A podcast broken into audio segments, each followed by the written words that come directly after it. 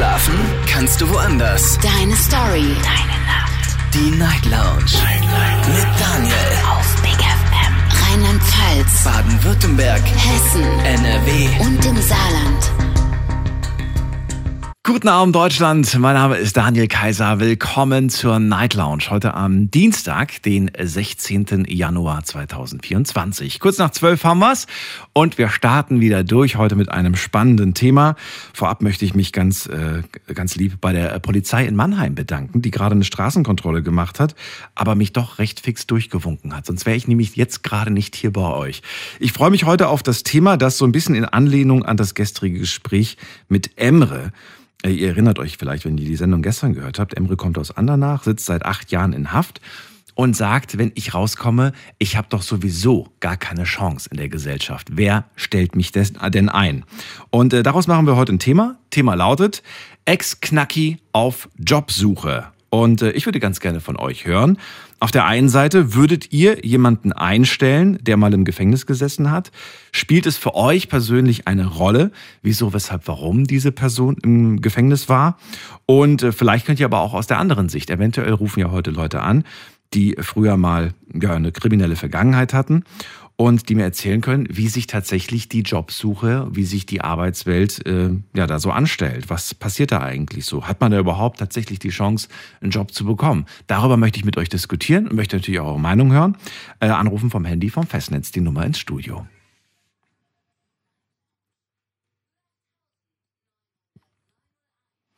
So, übrigens, das ist ein, äh, eine Info, die ich schon mal vor ein paar Jahren an euch hatte. Das fand ich sehr interessant, wie unterschiedlich das gehandhabt wird von Land zu Land. In Amerika beispielsweise gelten erfolgreiche Menschen, äh, zum Beispiel Manager oder IT-Experten, Marketing-Experten, die äh, kriminell wurden, ja, wegen Betrug, wegen vielleicht auch sexueller Belästigung am Arbeitsplatz, als gefallene Genies. Und sie werden dankbar von kleinen Unternehmen wieder eingestellt, weil die halt sagen, hey, diese Person hat zwar ne, Mist gebaut in der Vergangenheit, war aber in ihrem Beruf einfach grandios. Und jetzt können wir den für in Anführungsstrichen einen, ein geringes Gehalt einstellen. Ja, und so ist die Denkweise natürlich nicht bei uns, aber schon sehr interessant irgendwie. Daran hat sich auch heute im Jahr 2024 nichts geändert.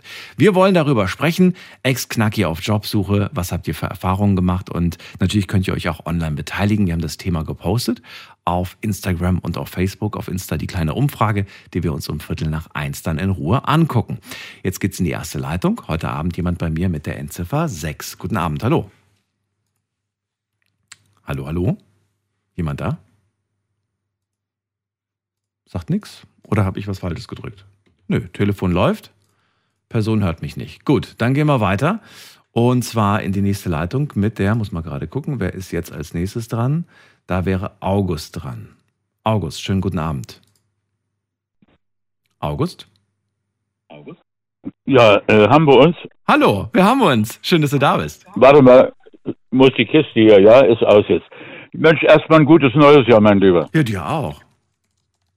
Ja, so, jetzt habe ich gehört, ich hätte da was aus meiner Vergangenheit. Und zwar, äh, ich fange einfach an. Wenn dir es nicht passt, sagst du mir bitte Bescheid. Okay. Ähm, ich habe vor vielen Jahren ähm, erfahren, dass ein Mensch im Gefängnis sitzt und es war ein Winter, ein strenger Winter. Und dieser Mensch wohnte in einer, ja, äh, die, man nannte das Klein Moskau, in einer Barackensiedlung und zwar in einem äh, ja, nicht Wohnwagen, in einem Bauwagen.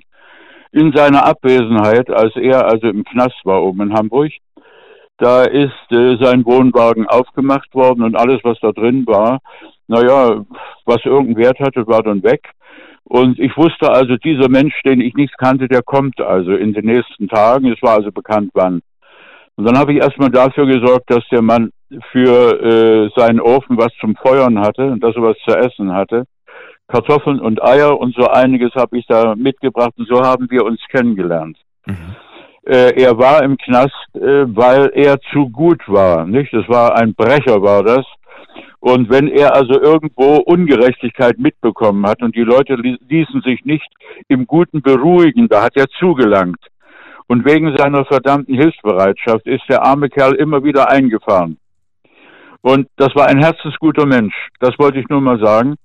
Und äh, solche Leute natürlich einzustellen, halte ich für überhaupt kein Problem. Aus einem ganz einfachen Grund, wenn die Leute wollen, und natürlich wollen die, äh, die meisten natürlich, und äh, ja, bei anderen Menschen, die also äh, den Knast nie von innen gesehen haben, da gibt es auch keine Garantien, wie die sich entwickeln. Da kann das Vorstellungsgespräch laufen, wie es will.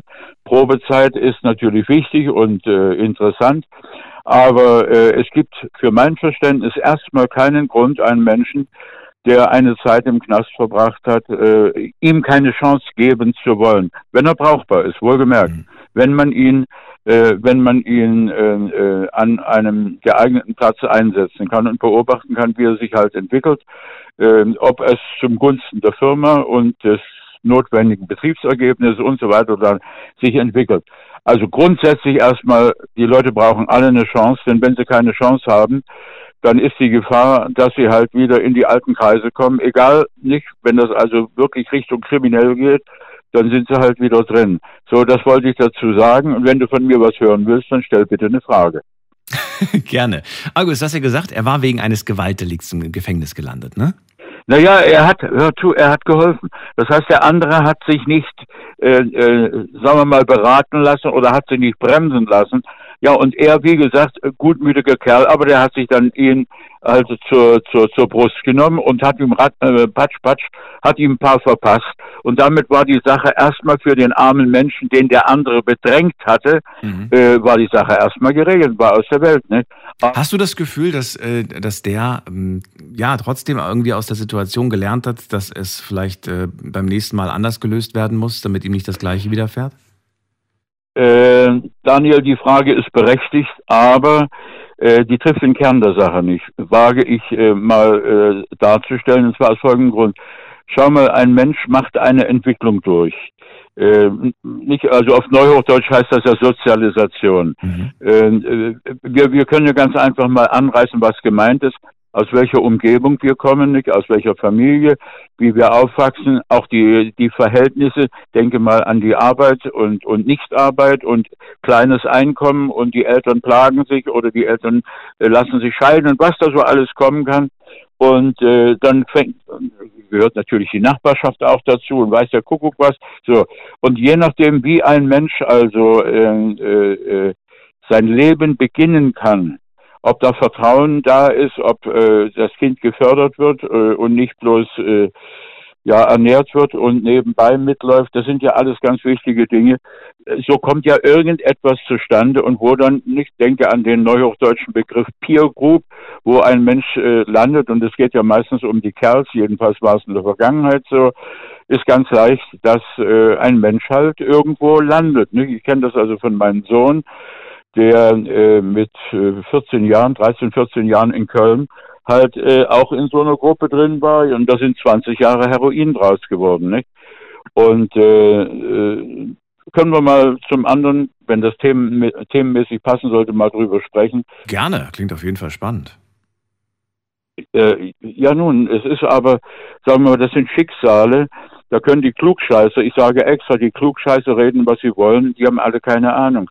Wenn man sich nicht mit diesen Dingen beschäftigt, warum, wieso etwas überhaupt so laufen kann, soll, muss, darf, wie jemand da reinrutscht, also praktisch dann in, nicht bloß in die Heroinscheiße, sondern das war also alles, nicht?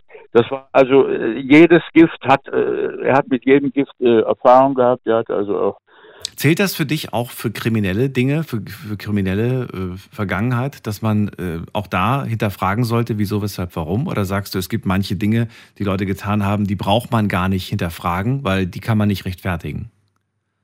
Äh, Daniel, dann würden wir beim Vorurteil landen. Nicht, äh, ich kann dir nur eins sagen, äh, der Therapeut, ähm, er rief mich in, ein, in, in, in seiner letzten Not dann an. Äh, seine Mama, seine Mama übrigens war Hauptkommissarin bei der Kripo in Köln und mein Nachfolger, nicht, wir sind also sehr zeitig geschieden worden in jungen Jahren, mein Nachfolger war ein sehr bekannter äh, äh, äh, ja, Kriminalrat in einem Nachbar, benachbarten Polizeibezirk in äh, Köln, nicht? also außerhalb mhm. von Köln. Die beiden haben sich den Arsch abgedreht, auf Deutsch gesagt, haben versucht zu helfen und so weiter, dass der Junge nicht einlaufen musste, der hat natürlich viel Blödsinn gemacht. Mhm. Und das war eben auch kleinkriminell, was er gemacht hat. Da hätte er eigentlich für einlaufen müssen. Aber wie gesagt, die haben sich bemüht. Und er hat sich letzten Endes auch bemüht. Das ist aber alles äh, schief gelaufen. Und er hat dann äh, in Köln äh, jahrelang gelebt. Äh, seine Mutter, also wie gesagt, hier, meine ehemalige war Kriminalhauptkommissarin, wusste nicht, wo der Sohn war, aber ich wusste das. Wir hatten Kontakt. Und äh, ich, ich, ich habe mich halt, soweit ich das überhaupt konnte, um ihn gekümmert und wusste dann also auch, was mit ihm alles gelaufen war. Der lebte also vom Dealen, der ging nicht in die Stadt, er machte das alles recht elegant, dass man ihm nicht auf die Schliche kam. Aber die Freundin, die er hatte, die hing auch an der Nadel.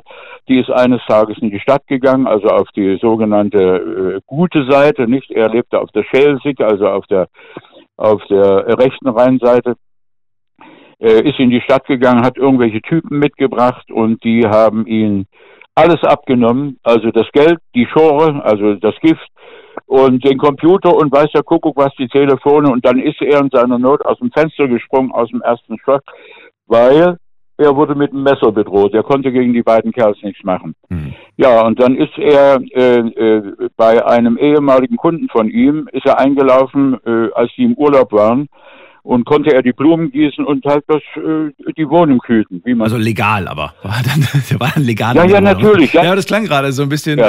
als ob er da. Äh, ja, ja, okay. nee, ist gut, dass du Aber fragst. Nein, Ja. vollkommen, vollkommen, vollkommen legal.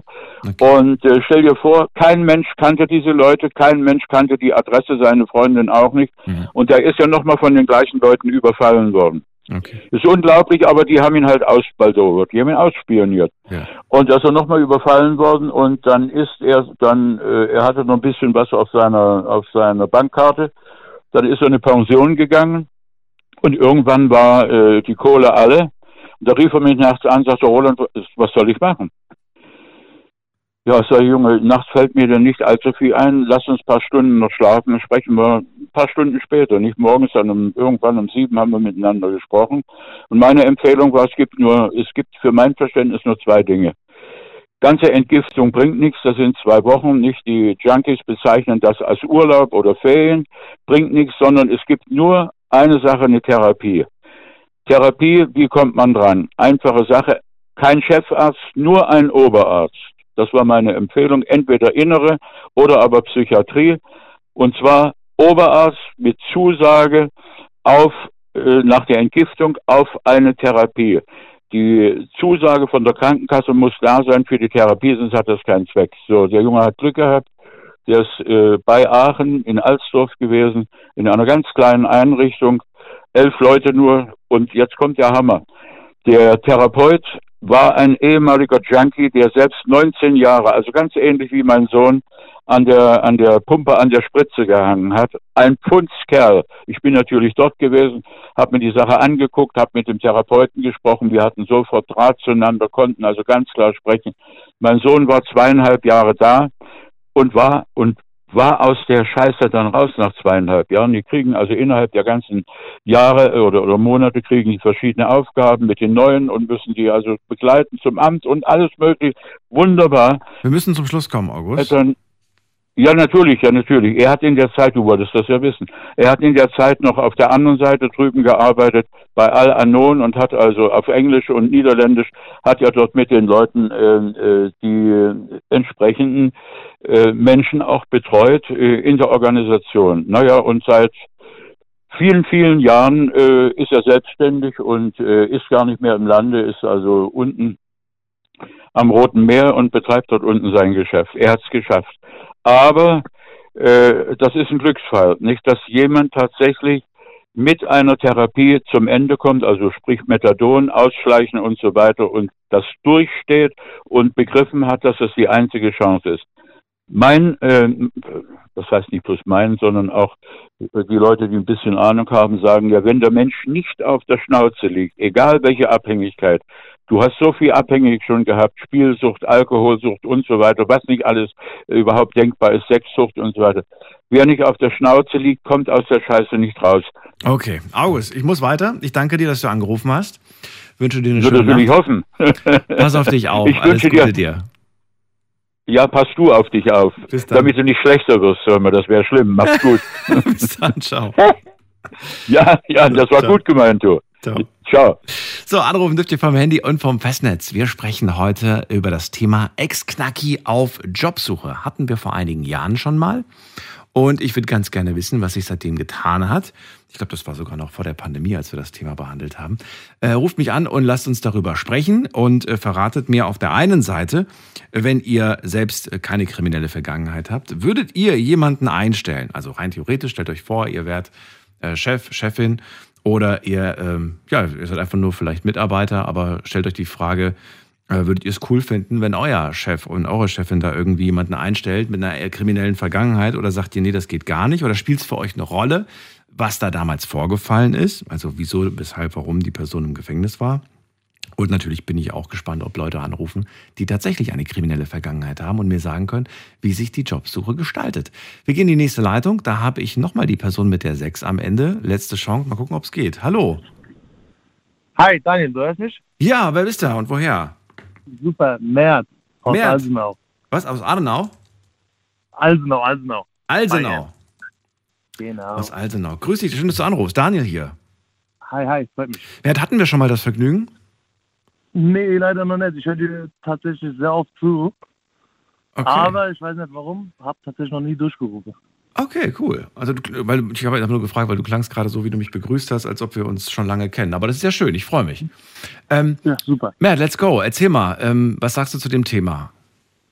Ähm, also, tatsächlich ein sehr aktuelles Thema bei mir. Ähm, aber ich bin Chef. Ich bin selbstständig und habe einige Mitarbeiter. Und ein Mitarbeiter von mir sitzt aktuell in U-Haft. Äh, hat Scheiße gebaut, äh, bla bla bla. Aber sobald er rauskommen würde, sollte, würde ich ihn sofort wieder einstellen. Tatsächlich, ja. Warum sitzt der in Hof? Weil Darfst du darüber sprechen? Nee, die äh, ist tatsächlich äh, sehr aktuell. Die Ermittlungen laufen aktuell noch. Mhm. Ähm, Also über den Fall darfst du selbst nicht sprechen, ne? Das, das wahrscheinlich nicht. Nee, nee. Aber kannst du wenigstens sagen, geht es hier um äh, körperliche Gewalt, geht es um Drogen, geht es um, nee, um Betrug. Um Betrug. um Betrug? Okay. Und äh, trotzdem sagst du, obwohl es um Betrug geht, der darf bei mir in der Firma arbeiten. Hast du da Ja. gar keine Sorge, dass man dir irgendwie, dich irgendwie in deiner Firma irgendwie betrügen kann? Nee, ich sag dir auch warum. Weil ich habe ähm, jetzt vor drei Jahren äh, die Firma gegründet. Ähm, damals hat er mir tatsächlich unter die Arme gegriffen und hat mir geholfen, die Firma aufzubauen. Ähm, ich kenne den schon sechs, sieben Jahre und ein sehr, sehr, sehr feiner Kerl. Ne? Also ähm, ein sehr, sehr lieber Kerl. Ich weiß zwar nicht, wie es dazu kam. Ich denke mal aus Geldnot. Ich habe jetzt links, rechts ein bisschen erfahren, er hat ein bisschen Geldprobleme und bla bla bla, muss schnell an Geld rankommen und ist anscheinend versehentlich in falsche Kreise geraten. Mhm. Und Wenn du mit dem so eng zusammengearbeitet hast, du hast dir, also du sagst ja selber, ich habe mit dem dieses Business eigentlich aufgebaut oder diese, diesen, diesen, diese Firma. Warum hast du das nicht mitbekommen, dass der da so. Habt ihr nie über Schau Privates mal, gesprochen? schau mal, ich, ich habe es mitbekommen. Ähm, ich habe ihm ähm, sehr oft davon abgeraten. Also ich habe es ihm besser gesagt untersagt. Okay. Er ist, ähm, ich bin 24, er ist 38. Oh, okay. Ich habe okay. ihm, ja, ich habe es ihm ähm, untersagt. Ich habe ihm definitiv gesagt, du machst es nicht. Wenn Okay. du es machst, dann äh, ist die Freundschaft Geschichte. Und eines Morgens habe ich dann irgendwann einen Anruf bekommen von seinem Mitbewohner, dass äh, die Wohnung gestimmt worden ist. So, und das Ding an der Sache ist, der gute Kollege hat einen Firmenwagen von mir, ne? Okay. Und der hat die Tat tatsächlich mit dem Firmenwagen von mir gemacht. Nein. Okay. Ja. Und dann Du hast gesagt, wenn du das machst, dann sind wir keine Freunde mehr. Jetzt hat er es gemacht, aber du scheinst immer noch ein Freund von ihm zu sein. Ja, weil, schau mal, das habe ich dem damals gesagt, weil der liegt mir am Herzen. Ne? Ich weiß, Ja. also wirklich, wirklich, wirklich. Daniel, wenn du dem begegnest, ne? wenn du mit dem drei Tage, vier Tage rumhängst, dann denkst du, was ist das für ein feiner Kerl? Okay. Ein, ein, ein sehr, sehr süßer Typ, ne? Also einfach ein netter Typ, der einfach auf, ja, einfach mit dummen Leuten zusammengekommen ist und einfach einen dummen Fehler gemacht hat. Genau. Er Okay. ist naiv, also ich wusste Naiv. schon immer, dass er extrem Okay. naiv ist. Ja. Ja, und ich habe auch zwei, drei ähm, Freunde, die saßen auch schon zwei, drei, vier Jahre. Mhm. Und ähm, ich kenne die ja privat. Ich weiß ja, dass es eigentlich feine Kerle sind. Hast du seitdem er jetzt, wie lange sitzt er jetzt schon?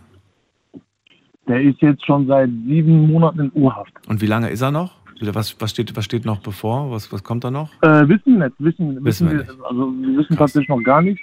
Die Ermittlungen laufen noch, weiß ich nicht, aber Hast du Kontakt mit ihm in dieser Zeit gehabt? ähm, tatsächlich nicht, weil ich darf nicht, Ach so. weil er hat ja mein Fahrzeug Aha, okay. und da war ich in der Anfangszeit auch Tatverdächtiger. Ja. Ja, und äh, jetzt bin ich mittlerweile da schon raus, weil äh, da gibt es Beweise, dass ich auf der Arbeit war und nichts mit der ganzen Sache zu tun habe. Er hat Ja. auch gesagt, nee, da hat nichts damit zu tun. Aber ich durfte tatsächlich jetzt äh, die ganze Zeit nicht mit dem in Kontakt treten, ja. Ja. Aber ich finde es, äh, ich muss sagen, ich, ich finde es äh, cool, dass du ihn unterstützt und dass du äh, da bist und dass du sagst, hey, wenn, wenn du rauskommst, du hast deinen Job wieder. Du Mhm. hast, Ja, 100 Prozent. Aber aber, was ich dazu sagen ja, muss, ist, gespannt. was der Emre sagt, der, ich glaube Emre von gestern, Ja, äh, ich kann ihn vollkommen verstehen. Ich kann mir äh, die Arbeitssuche wirklich, ähm, ich kann mir gut vorstellen, dass es wirklich schwierig wird. Weil ich meine, äh, ich habe mich auch damals nach der Ausbildung, habe ich mich tausend Stellen beworben mit super Zeugnis, mit super Noten und ich wurde so schon schlecht genommen. Und jetzt, wenn er, wenn er sagt, der sitzt seit acht Jahren, Hm. ich weiß ja nicht, was er verbrochen hat, kann ich mir gut vorstellen, dass es noch mal schwieriger wird für ihn. ich glaube, das kommt natürlich auch mal drauf an, für was du dich bewirbst, wo du dich bewirbst. Weil, weißt du, auf der einen Seite kriegt man immer wieder zu hören, es werden Arbeitskräfte dringend gesucht. Und, äh, Ja. und egal welche Firma, das ist jetzt nicht nur irgendwelche Ja, speziellen Jobs, sondern wirklich in allen Branchen werden händeringend Leute gesucht. Und auf der anderen Seite Ja. äh, hörst du halt, dass die Leute sich bewerben und keine Zusagen oder noch nicht mal eine Einladung bekommen. Ja, es ist wirklich paradox. Ist mir ist auch wirklich paradox, Ich merke ja. ja selber, ich, ich brauche ich brauch Arbeiter ohne Ende. Ja. Ähm, ich nehme auch immer wieder welche, aber ich höre auch immer wieder, dass äh, die sich dort beworben haben, dort beworben haben, dort beworben haben, aber Mhm. niemand nimmt welche an. Mert, ähm, du bist ja jemand, der sagt, ja, für mich gar kein Problem, ich würde den auch jederzeit wieder zurücknehmen. Spielt es für dich, ähm, wenn du einen Mitarbeiter einstellen würdest mit krimineller Vergangenheit, eine Rolle, was der damals, was der getan hat? Oder sagst du, es eigentlich vollkommen egal für mich? Ähm, gute Frage. Gute Frage, gute Frage. Also ich muss ehrlicherweise gestehen, ähm, ich kann jetzt nicht ganz sachlich äh, die Sache betrachten, weil die Jungs, die ich wieder einstellen würde, sind ja Jungs, die ich auch privat kenne und schon lange kenne. Okay. Ich weiß jetzt ehrlich gesagt nicht, ob ich jemanden einstellen würde, der wirklich so ein, ich weiß jetzt nicht, sag mal ein Beispiel, was ist jetzt so wirklich schlimm? Was ist wirklich schlimm? Also ich finde alles schlimm. Was ist Ja, ja, natürlich ja, gibt es ja. härtere Sachen, ja. Aber äh, Ja. ich, will jetzt, ich will dir jetzt gar nichts in, in den Mund legen. Du musst selbst entscheiden, was in deinen Augen irgendwie so ein absolutes No-Go ist. Äh, Ich werde gleich um, also gleich um Viertel nach eins lese ich mal vor, was die Leute so geschrieben haben, was für die ein No-Go ist, weil die Frage habe ich online gestellt. Aber Mhm, was mhm. ist, was ist es für dich? ich glaube wirklich so ein Extremfall, so Mord, wäre schon was, ich weiß nicht, so ein Mörder, bevor, also vor dem Mörder zu stehen, ist, ist nochmal was anderes, glaube ich, ne? Das wäre krass, ne? Das ist diese, diese, Das diese Hürde. Und ich meine, Ja. Hallo? Oh, er ist rausgeflogen. Aber ich habe nichts gemacht. Ähm, Mert, das war die letzte Frage und du hast sie beantwortet eigentlich mit Mord. Wenn du möchtest, kannst du gerne nochmal anrufen, aber ansonsten sage ich an dieser Stelle erstmal Danke für das Gespräch. Ich äh, ziehe jetzt weiter in die nächste Leitung und danke dir für deine Story vor allem. Spannend, wir gehen in die nächste Leitung. Da haben wir wen mit der Endziffer 2. Wer hat die 2 am Ende? Hallo? Hallo, Hallo, wer da woher? ich bin der André André, grüß dich. Woher? aus Rüsselsheim. Aus Rüsselsheim, oh, das kenne ich. Ecke Frankfurt. Ähm, ich bin Daniel, Genau. schön, dass du anrufst. Ähm, Ex-Knacki Genau. auf Jobsuche ist das Thema und du rufst warum an? Ich rufe an, weil ich eine ganz interessante Story habe. Ich äh, arbeite in einer Spielothek und äh, da hatte ich, da hat man immer die gleiche Laufkundschaft. Und mit einem Kunden habe ich relativ eine Freundschaft aufgebaut, sage ich mal so. Der kam regelmäßig alle zwei drei Tage zum Spielen. Wir haben uns gut verstanden, immer unterhalten, Kaffee getrunken, bis es dann äh, brenzlig wurde, sage ich mal. Äh, er hat mich dann überfallen. Er hat meine Freundschaft ausgenutzt. Das ist nicht dein Ernst. Doch. Ein, einer deiner, deiner Stammgäste in der Spilo, mit dem du dich auch eigentlich gut verstanden hast. Also du hast mit dem wirklich Smalltalk geführt, Käffchen getrunken, alles cool. Genau. Und irgendwann kommt er rein, aber, oder wie, wie, wie ist das abgelaufen? Das würde ich mich mal wissen. Wie, wie ist es abgelaufen? ich, ich hatte Nachtschicht, ich war alleine. Und er kam rein, wie immer. Ich musste, äh, wie gesagt, immer eine Ausweiskontrolle machen beim Eingang. Und diesmal hat er nicht seinen Ausweis gezückt, sondern das Messer. Das ist nicht dein Ernst. Okay, krass. Doch. Doch. Man denkt doch in dem Moment so, okay, alles klar, ist ein, ist ein Spaß, ist ein Scherz. Das, das meinst du gerade nicht ernst. Ja, genau, so habe ich reagiert. So, willst du mich gerade verarschen oder ist es, ist es gerade Spaß? Was machst du? Nein, äh, ich brauche Geld, ich komme nicht mehr klar. So, ähm, das ist nicht dein Ernst. Und dann hat er mich sozusagen attackiert. Er ist, ich habe halt ganz gedacht, es wäre Spaß, aber er hat mich dann angegriffen. Hat er dich auch verletzt? Äh, Gott sei Dank nicht mit dem Messer, aber körperlich hat er mich verletzt. Er hat mich geschlagen, ja. Okay, wie, also du bist ja bestimmt, kriegst du schon eine Info, was man machen soll, wenn sowas ist. Wahrscheinlich alles rausgeben, oder? Ja, wir Gar sind, nicht. Ja, wir sind geschult. Ja, wir, haben, wir haben auch einen Notknopf, den habe ich auch gedrückt, aber bis da jemand kommt, äh, wenn jemand mir das Messer oder mich schlägt, an den Hals, das Messer an den Hals hält oder mich schlägt, Ja. dann gebe ich alles raus. Das ist ja nicht mein privates Geld, aber wir haben da unsere Vorgaben, die, an die habe ich mich gehalten, aber bis da jemand kommt, hat man eigentlich keine Zeit. Also wenn jemand schnell handelt,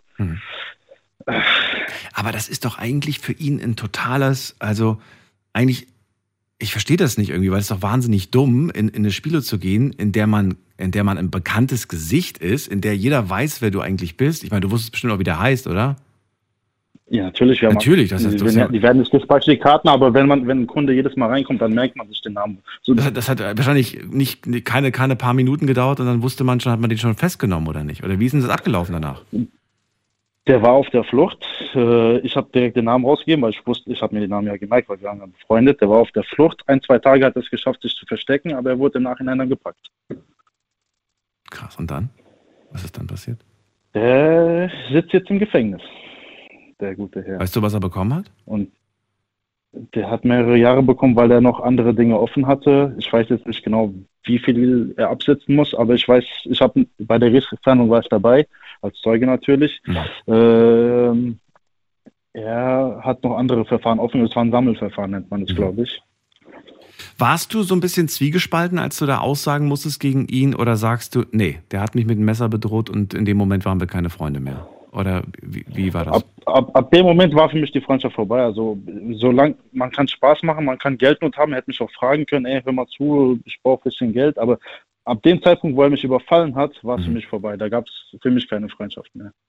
Da rechnet man ja auch null mit, würde ich jetzt sagen. Also, Auf, kei- auf keinen Fall. Ich, ich, war, ich war, wie gesagt, mir, mir ist schwarz vor Augen geworden, als es wirklich ernst gemeint habe. Ja. Ich habe erst gedacht, okay, wir sind, es, war, es war wenig Kundschaft da. Zwei, drei Leute waren da am Spielen und dann ist er reingekommen. Ich habe ihn nett begrüßt und dann zückt er das Messer. mhm.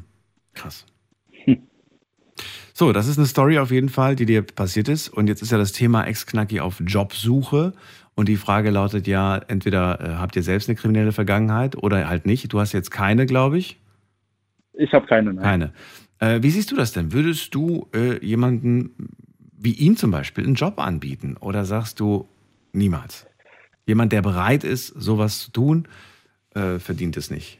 Der ist unberechenbar vielleicht. Ich denke mal so, ich denke, es kommt auf die, auf die Situation drauf an und was man gemacht hat. Jetzt so ein Typ, der jemanden überfallen hat oder einen Überfall getätigt hat, würde ich jetzt nicht mit Kunden in Kontakt bringen oder mit anderen Menschen, weil man weiß ja nicht, äh, bricht es irgendwann wieder aus ihm aus oder beklaut er das Geschäft oder bedroht er Kunden oder andere Menschen. Das ist, da wäre ich jetzt ein bisschen vorsichtig mit. Ist aber auch schwierig. Wenn du sagst, okay, kein Kundenkontakt, wo würdest du, wo siehst du ihn dann? Wo würdest du ihn jetzt zum Beispiel beruflich noch sehen? Lagerist oder sowas würde ich mir vielen vorstellen. Also wo man nicht mit viel mit Menschen, mit Kunden zu tun hat. So vielleicht mit Arbeitskollegen kommt man vielleicht klar, aber auch so Sachen, wo es zum Beispiel mit Kasse oder so, würde ich ihn gar nicht arbeiten lassen. Ja, aber Lager kommt natürlich darauf an, was da gelagert wird, kann natürlich auch Interesse, von Interesse sein. Das kann, ja, da hast du recht. Das kann auch von Interesse. Aber Lager sind, ich habe einen guten Freund, der arbeitet im Lager, die sind gut überwacht. Da wird man auch beim Eingang und beim Ausgang kontrolliert. Das ist äh, sowas, deswegen könnte ich mir vorstellen. Vielleicht ist die Kontrolle da ein bisschen schärfer, um da was rauszuschmuggeln oder zu klauen, wenn du das meinst.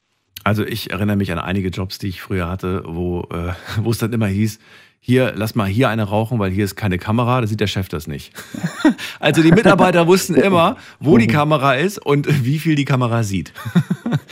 Und ich Ja, das glaube, dass man so ein bisschen. natürlich auch. Ja, und ich glaube, man, je länger natürlich du in der Firma bist, du weißt einfach, wo die Sicherheitslücken in Anführungsstrichen sind und Ja, das, das wie, man, wie man schaden kann. Natürlich will ich jetzt nicht jedem unterstellen, der eine kriminelle Vergangenheit hat, dass er das automatisch ausnutzt. Aber der Gedanke ist natürlich da, hm, könnte das wieder passieren, könnte das nicht passieren? Bist du prinzipiell jemand, der sagt, no chance oder sagst auf jeden Fall, man muss den Leuten wieder eine Chance geben? Man muss den Leuten eine Chance geben, aber dann müssen sie es auch beweisen, meiner Meinung nach. Beweisen. Also man- wie beweist man, man- das denn? Das ist immer so eine Frage. Beweisen, beweisen tut man das durch äh, die Arbeitsmoral zum Beispiel. Pünktlichkeit, Umgang mit anderen Menschen, Okay. Pünktlichkeit, äh, Verhalten auf der Arbeit. soziales, Mhm. äh, soziales Verhalten mit anderen Kollegen, also nicht so ein äh, in sich selbst verschlossen sein und immer nur so seine Arbeit tun und dann wieder nach Hause gehen, sondern auch wie man mit den Kollegen oder mit dem Chef redet, ist auch ganz wichtig für mich. Ja. Was würdest du machen, wenn der, ähm, das würde mich interessieren, wenn der irgendwie nach, was weiß ich, wie vielen Jahren kommt, der plötzlich wieder in die Spielo rein und du stehst hinterm Tresen? Was würdest du machen?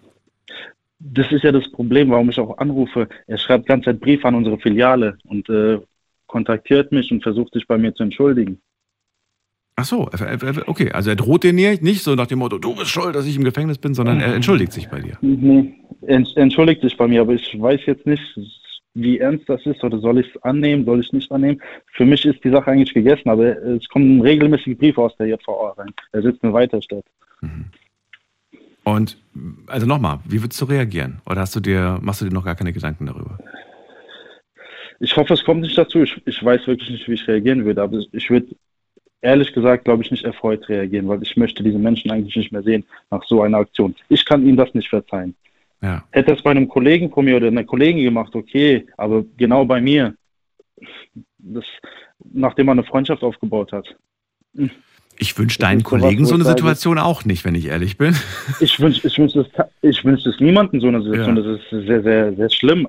Aber das, stell dir mal vor, denen war, wäre was passiert. Also stell dir mal vor, da wäre wirklich, also das ist, vielleicht hätte, ja, das muss man auch bedenken. Vielleicht hätte er bei jemand anderem zugestochen. Vielleicht hat er bei mir noch nicht zugestochen, weil er mich kennt oder weil wir eine Ja. sogenannte Freundschaft hatten. ja. André, äh, krasse Story, danke dir. Habe ich so auch noch nie, nicht gehört. Ich habe schon Spilo-Geschichten gehört mit Überfall, aber die habe ich noch nicht gehört. Danke dir und Okay. äh, dir eine Darf schöne noch Nacht. jemand grüßen? Ja, na klar. Ich grüße den Martin und ganz QDH. Danke. Alles klar. Bis dann. Ciao. Mach's gut. Ciao, ciao. Anrufen dürft ihr vom Handy und vom Festnetz. Unser Thema heute: Ex-Knacki auf Jobsuche.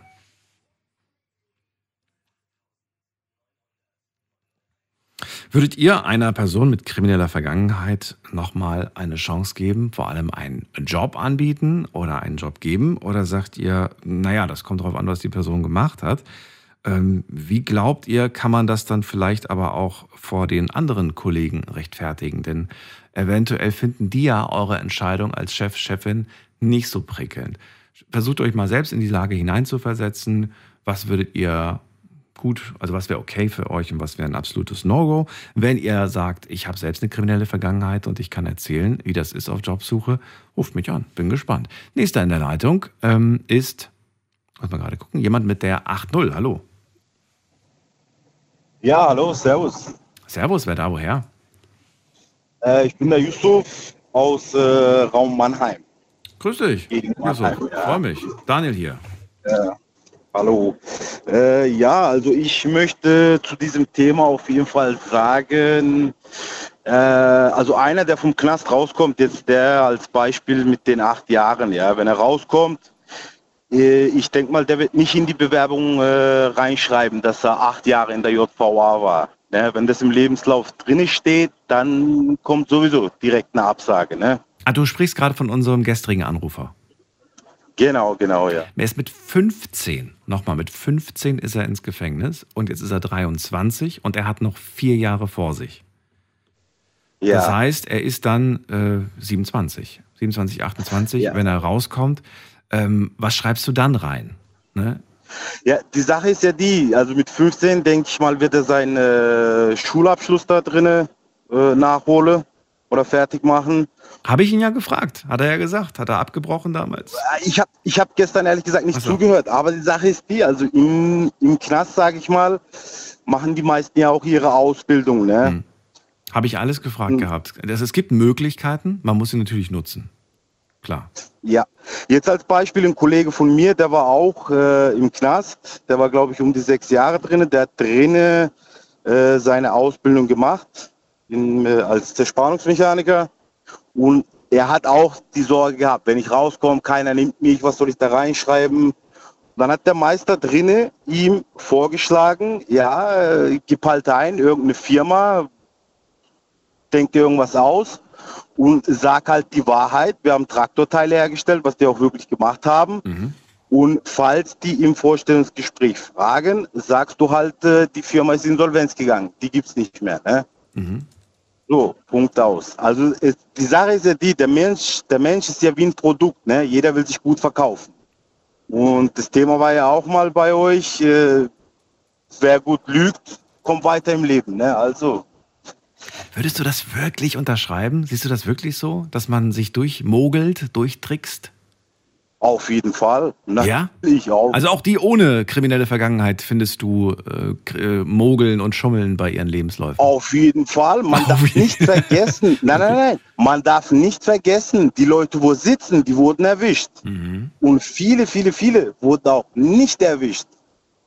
Ja, Verstehst du, wie ich meine? ja. Und äh, Hast du schon mal in deinem Lebenslauf geschummelt? auf jeden Fall. Ganz ehrlich. Äh, Bezogen auf welch, also wo hast du geschummelt? Bezogen auf was? Also ich selbst war auch mal acht Monate in U-Haft, Ach so, okay. äh, muss ich ehrlich sagen. Und äh, ich war auch eine Zeit lang als arbeitslos, was ich niemals reingeschrieben habe. Lückenloser Lebenslauf. Immer. Immer. Ich finde allerdings, also ja, es, es klingt immer so gut, lückenloser Lebenslauf und so weiter, ja, genau wie beim Auto, Checkheft gepflegt. Aber, aber so ein lückenloser Lebenslauf, ich finde, das ist äh, irgendwie nicht so realistisch, weil, äh, weißt du, du bist ja nicht der Einzige, der mal eine Zeit lang arbeitslos ist oder auf Arbeitssuche ist. Also Ja, ja, ja. warum, warum machen wir das? Warum, warum lügen wir uns gegenseitig alle an? Weil der Staat uns das so vorgibt, sage ich jetzt mal. Na, mal, der Staat gibt mir nicht vor, was ich in den Lebenslauf schreibe. Ja, aber man muss doch, äh, man muss doch irgendwo unehrlich sein, um halt ja voranzukommen, sage ich mal. Ne? Hm. Ich glaube, Jetzt, äh, ja, sag, was wolltest du sagen? nee, nee, sag du, sag du. Nein, ich, ich wollte gerade sagen, die Frage ist eigentlich super. Die würde ich gerade noch schnell mit aufnehmen, auch wenn es ein bisschen knapp ist, aber wir haben erst halb, kurz nach halb eins. Die Frage, findest du, man sollte äh, das beim Bewerbungsgespräch offenlegen? Ich finde die Frage großartig. Äh, puh, also wer das macht, das, ist also äh, keine Chance, sage ich mal. Wer reinschreibt acht Jahre JVA, oh je, keine Chance. Direkt abgestempelt. Aber also auch an die Leute, wo jetzt sagen wir mal vier, fünf Jahre oder keine Ahnung, 15 Jahre im Knast waren, äh, ich würde vorschlagen, auf jeden Fall das weglassen, irgendwas da erfinden, reinschreiben. Und äh, wer es nicht direkt in eine Firma reinschafft, der kann ja auch heutzutage äh, über Zeitarbeitsfirmen äh, in eine große Firma reinkommen und das als Sprungbrett benutzen.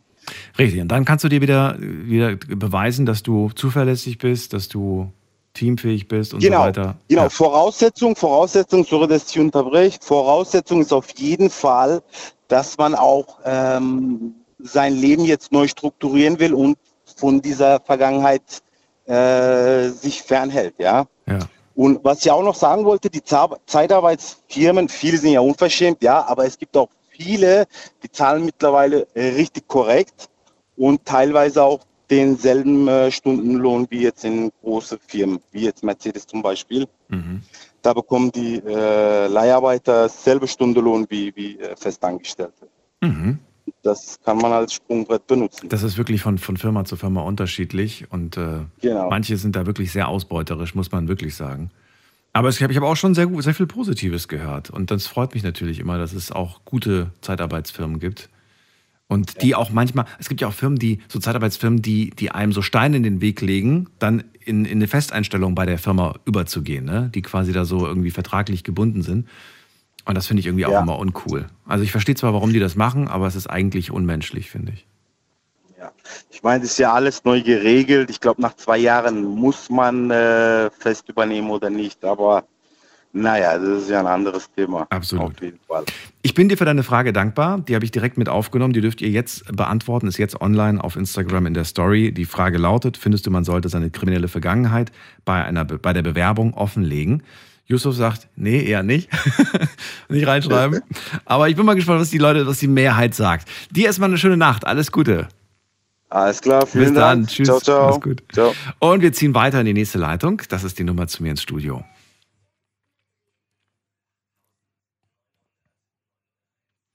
Und äh, wir schauen beim Heiko vorbei. Grüß dich, Heiko. Guten Abend. Hallo, hallo und danke fürs Warten. Heiko, Thema heute: Ex-Knacki auf Jobsuche. Warum rufst du denn an? Also ich bin, ich, ich bin eigentlich der Meinung wie August auch. Ähm, warum nicht? Also je, jemand, wo im Knast sitzt, ist ja nicht automatisch ein Verbrecher. Manche hatten einfach nur, manche waren zur falschen Zeit am falschen Ort oder ähm, ein Kumpel von mir zum Beispiel, der hat nie in seinem Leben Alkohol getrunken. Ähm, dann ist plötzlich seine Verlobte verstorben. Das war meine beste Freundin. Und da hat er sich im Suff hinter das Steuer gesetzt. Das erste Mal in seinem Leben. Und natürlich ist es schiefgegangen und er wurde erwischt und wie auch immer. Ähm, Und mal, er ist im Gefängnis gelandet, weil er besoffen am Steuer war. nein, nein, nein, nein. Muss schon mehr passiert Das sein. deswegen nicht. Aber ich sag nur, ähm, manchmal reicht eine klitzekleinigkeit, dass du inhaftiert wirst und warum sollte man solchen Menschen nicht eine zweite Chance geben? Also natürlich haben die das verdient. Eine Dummheit gemacht, Strafe abgesessen, fertig. Ähm, jetzt kommt aber das Aber. Es gibt halt sehr viele Firmen, die ein Führungszeugnis verlangen. Die scheiden dann halt von vornherein schon mal aus. Mhm. Und da wird die Wahl schon wieder eng. Und das ist das Problem. Das auch und ich merke auch, dass das äh, gesellschaftlich doch immer unterschiedlich aufgenommen wird. Also zum Beispiel hier in der Sendung habe ich ja manchmal sehr krasse Gespräche. Da erzählen mir Leute etwas aus ihrer kriminellen Vergangenheit, irgendwas, was sehr dumm war, was sie getan haben. Und dann erzählen sie mir auch, was sie dafür bekommen haben, also welche Strafe sie dafür bekommen haben. Und es gibt tatsächlich Fälle, in denen dann die Hörer mir, also einzelne Hörer schreiben mir dann und die fordern, dass man das nochmal melden sollte. Ja, also dass man quasi nochmal die Person dafür bestraft, was natürlich Quatsch ist. Aber ja, manche, manche empfinden das, was dann quasi die Person bekommen hat, als ungerecht. Das kann man ja auch als ungerecht vielleicht empfinden. Aber es ändert nichts an der Tatsache, dass, so wie du sagst, die Person hat ihre Strafe abgesessen und ist dann eigentlich wieder bereit, um aufgenommen zu werden in die, in die Gesellschaft. Oder wie siehst du das? Ja, das Strafmaß, was so ein Richter entscheidet, das ist, äh, das hat man zu akzeptieren. Ist die Strafe zu gering, hat derjenige Glück, ist die Strafe zu hoch, ähm, kommt drauf an, was war, er vielleicht auch Glück. Ähm, aber daran jemanden zu verurteilen oder daran das festzumachen, wie lange jemand gesessen hat oder wie hoch die Haftstrafe für irgendein Verbrechen war, Erinnerst du dich noch an den äh, Anrufer, es ist ein paar Wochen her, der hat erzählt, dass er äh, seine Partnerin äh, körperlich sehr schwer verletzt hat. Sie kann irgendwie, glaube ich, nicht mehr gut hören, nicht mehr gut sehen. Ja, ja, ja, die ist taub. er wollte sich- genau. ja, genau. Sehr viele Nachrichten. Also er hat auch damals seine Strafe bekommen. Ich glaube, es waren vier oder fünf Jahre. Könnt ihr euch nochmal anhören, die, die, die Geschichte. War sehr heftig, gab sehr viele Nachrichten danach auch und Leute, die gefordert haben, der muss ins Gefängnis. Er war ja schon im Gefängnis. Er hat ja schon seine Strafe bekommen. Trotzdem war den meisten das zu wenig. Das liegt aber wahrscheinlich nicht an der Haftstrafe, sondern an dem Typ selbst. So. Naja, an der, an der Tat. Auch angehört. das- So richtig geläutert scheint er ja nicht zu sein. Ja, aber trotzdem hat er ja, trotzdem hat er seine Strafe ja abgesessen. Er hat seine Strafe abgesessen. Ja. Richtig. Also du merkst, ne, zwischen, zwischen Gesellschaft und Akzeptanz sind nochmal zwei Welten, finde ich. Eben. Und dann auch nochmal zurückzukommen auf diese Führungszeugnisse. Ja. Da geht es jetzt auch wieder als nächste Aber. Es gibt Firmen, die stellen dich durchaus ein mit dem Eintrag. Das war auch bei mir so in der Firma, in der ich jetzt schon seit zehn Jahren bin, hatte ich auch mich mit dem Eintrag im Führungszeugnis beworben damals. Ähm, aber die haben drüber weggeguckt. Mein Disponent damals, oder mein Personalchef hat gesagt, er ist selbst vorbestraft, kein Problem. Aber jetzt bei der Post zum Beispiel, Kurierfahrer, Auslieferungsfahrer bei der Post, die nehmen dich nicht, egal was im Führungszeugnis steht. Egal, ob du da jetzt äh, Diebstahl drin stehen hast oder Betrug oder wenn du auch nur einen Kaugummi geklaut hast, das ist denen egal, ein Eintrag im Führungszeugnis und es ist vorbei. Das ist vorbei. Wir nehmen da nicht. Verstehst du es? Sagst du, ja, okay, wenn das einige, wenn, wenn das irgendwie einzelne Leute, Firmen machen, ist halt deren Arbeitspolitik, aber wenn das jeder machen würde, dann wäre es ein bisschen blöd. Es gibt durchaus Firmen, da ist es schon angebracht.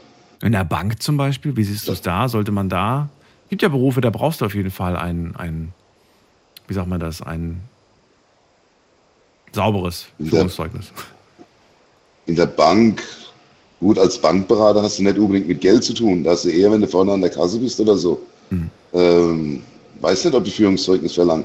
Ich weiß, glaube ich, ich bin mir jetzt nicht sicher, aber ich glaube, in der Pflege, glaube ich, brauchst du auch ein Führungszeugnis, wenn du in der Pflege arbeiten möchtest. Bin mir nicht hundertprozentig Kann ich sicher. mir vorstellen, weil du kommst in fremde Haushalte, da Ja. liegen Vermögen rum, äh, irgendjemand hat seinen Schmuck. Das kann ich mir vorstellen, dass es da auch ja, genau.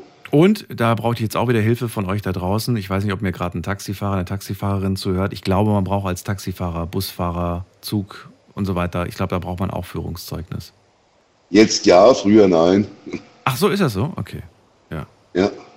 Aber dafür brauchst du heute keine Ortskenntnisprüfung mehr. Das ist äh, bundesweit ausgesetzt. Nicht abgeschafft, sondern nur ausgesetzt. Weil die Navis da sind, meinst du? Genau, genau. Heute haben wir alle Navis und Ach, du, du wirst ja auch quasi nur noch mit Navi gefahren. Früher bist du echt eingestiegen, hast die Straße gesagt, der ist losgefahren. Heute tippt er das erstmal ein, wo du, wo du hin musst. Das stimmt. Außer natürlich, es sind irgendwelche bekannten Plätze, dann tippt das natürlich nicht ein. Wo ich auch, ein Führ- wo ich auch ein Führungszeugnis verlangen würde, ist auf jeden Fall an Jobs, wo du an Kassen sitzt. Ah, okay. Mit Geld, also mit direktem Geldkontakt. Nicht Kundenkontakt, sondern Geldkontakt. Geldkontakt, ja genau. Okay. Da würde ich, glaube ich, auch ein Führungszeugnis verlangen. Steht da irgendwas drin mit Diebstahl, würde ich ihn nicht nehmen. Steht irgendwas drin mit Betrug, würde ich ihn nicht nehmen. Steht jetzt Körperverletzung oder sowas drin, würde ich sagen, okay, vielleicht. Wie rechtfertigst du das gegenüber deinen, also das ist jetzt nur Theorie, ne? Also wie würdest du das gegenüber den, den Mitarbeitern ähm, erklären? Also, Die Mitarbeiter sollen sich selber ein, ein Bild von den Kollegen machen. Die müssen ja mit ihm jeden Tag arbeiten. Die, ja, ja, das ist ja das Ding. Die müssen dann jeden Tag mit ihm arbeiten. Und was, wenn da irgendwie vielleicht welche sind, die, die vielleicht ein bisschen ängstlich sind und dann, und dann einfach sagen so, ich habe jedes Mal Angst, wenn der reinkommt. Oder mir läuft jedes Mal ein Schauer über den Rücken, wenn der plötzlich am Kaffeeautomaten in der Pause steht. Man muss das den Mitarbeitern ja nicht erzählen. Das gehört ja auch zur Schweigepflicht. Ich meine, wenn ich ja, du weißt doch, wie schnell sich sowas rumspricht, Heiko.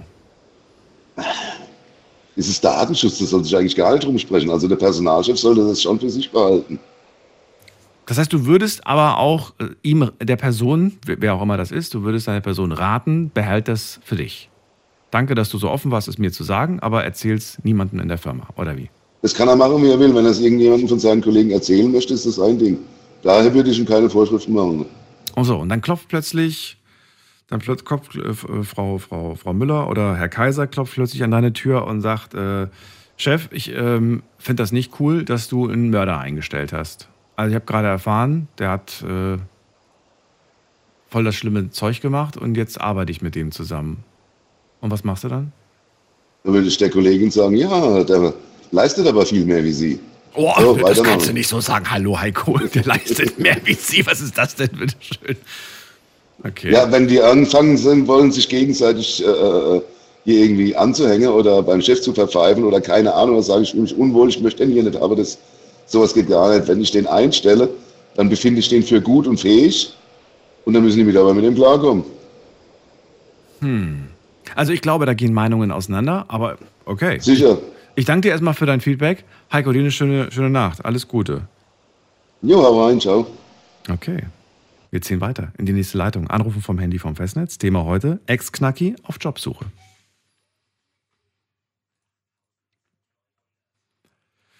Zwei Leitungen habe ich aktuell frei und noch eine Frage hinzugefügt auf Instagram unter äh, Night Lounge. Klickt euch gerne mal rein und beantwortet noch die letzte Frage, die wir vor elf Minuten hinzugefügt haben, damit wir da ein, naja, relativ, relativ erkennbares Ergebnis haben, in welche Richtung ihr tendiert.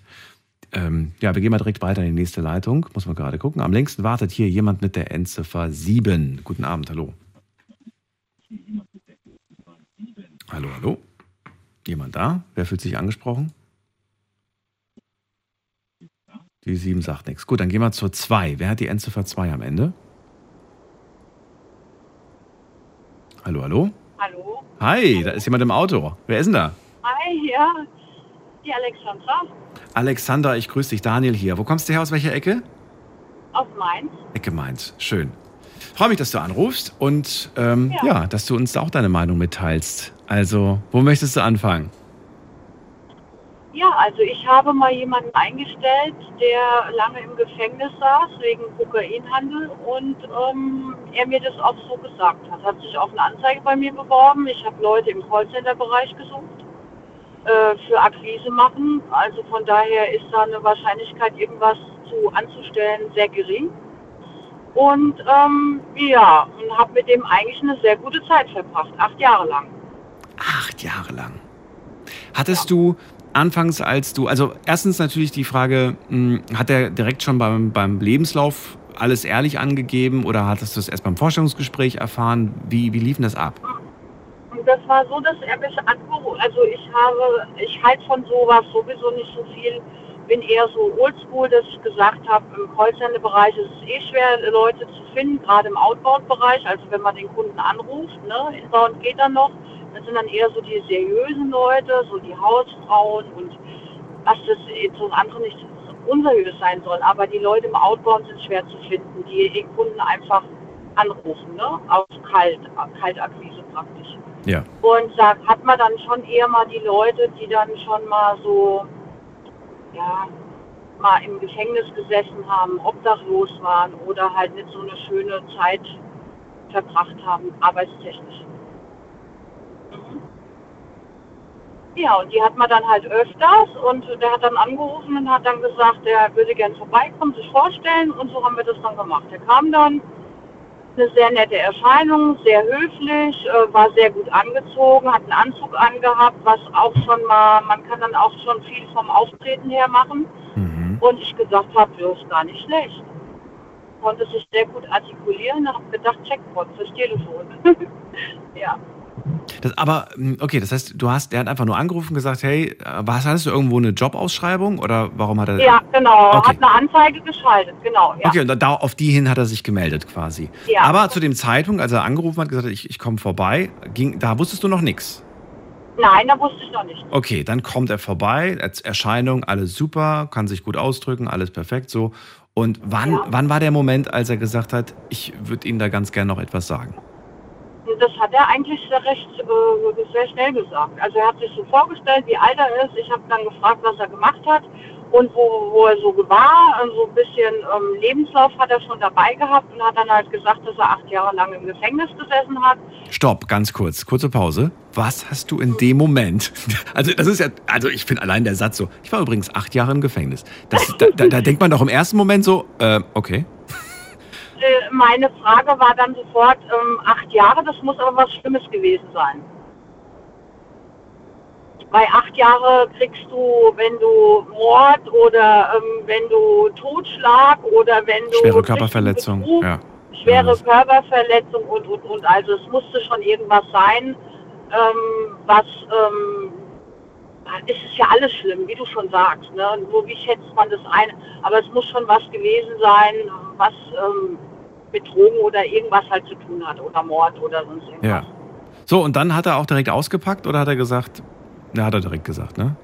Ja, hat er direkt gesagt. Und dann hat er gesagt, ich bin wegen eines Drogendelikts im? Gefängnis gewesen, oder? oder was? Genau. Acht Jahre lang wegen Kokain. Er ist erwischt worden, hat mir dann auch die ganze Story erzählt. Ja. wo er erwischt worden ist und ähm, hat dann in Kolumbien gesessen, also ist wirklich in Kolumbien auch ähm, hochgegangen, hat dann da lange gesessen, ist dann ausgewiesen worden nach Deutschland. Die letzten vier Jahre hat er in Deutschland verbracht, ist dann Die waren vermutlich angenehmer.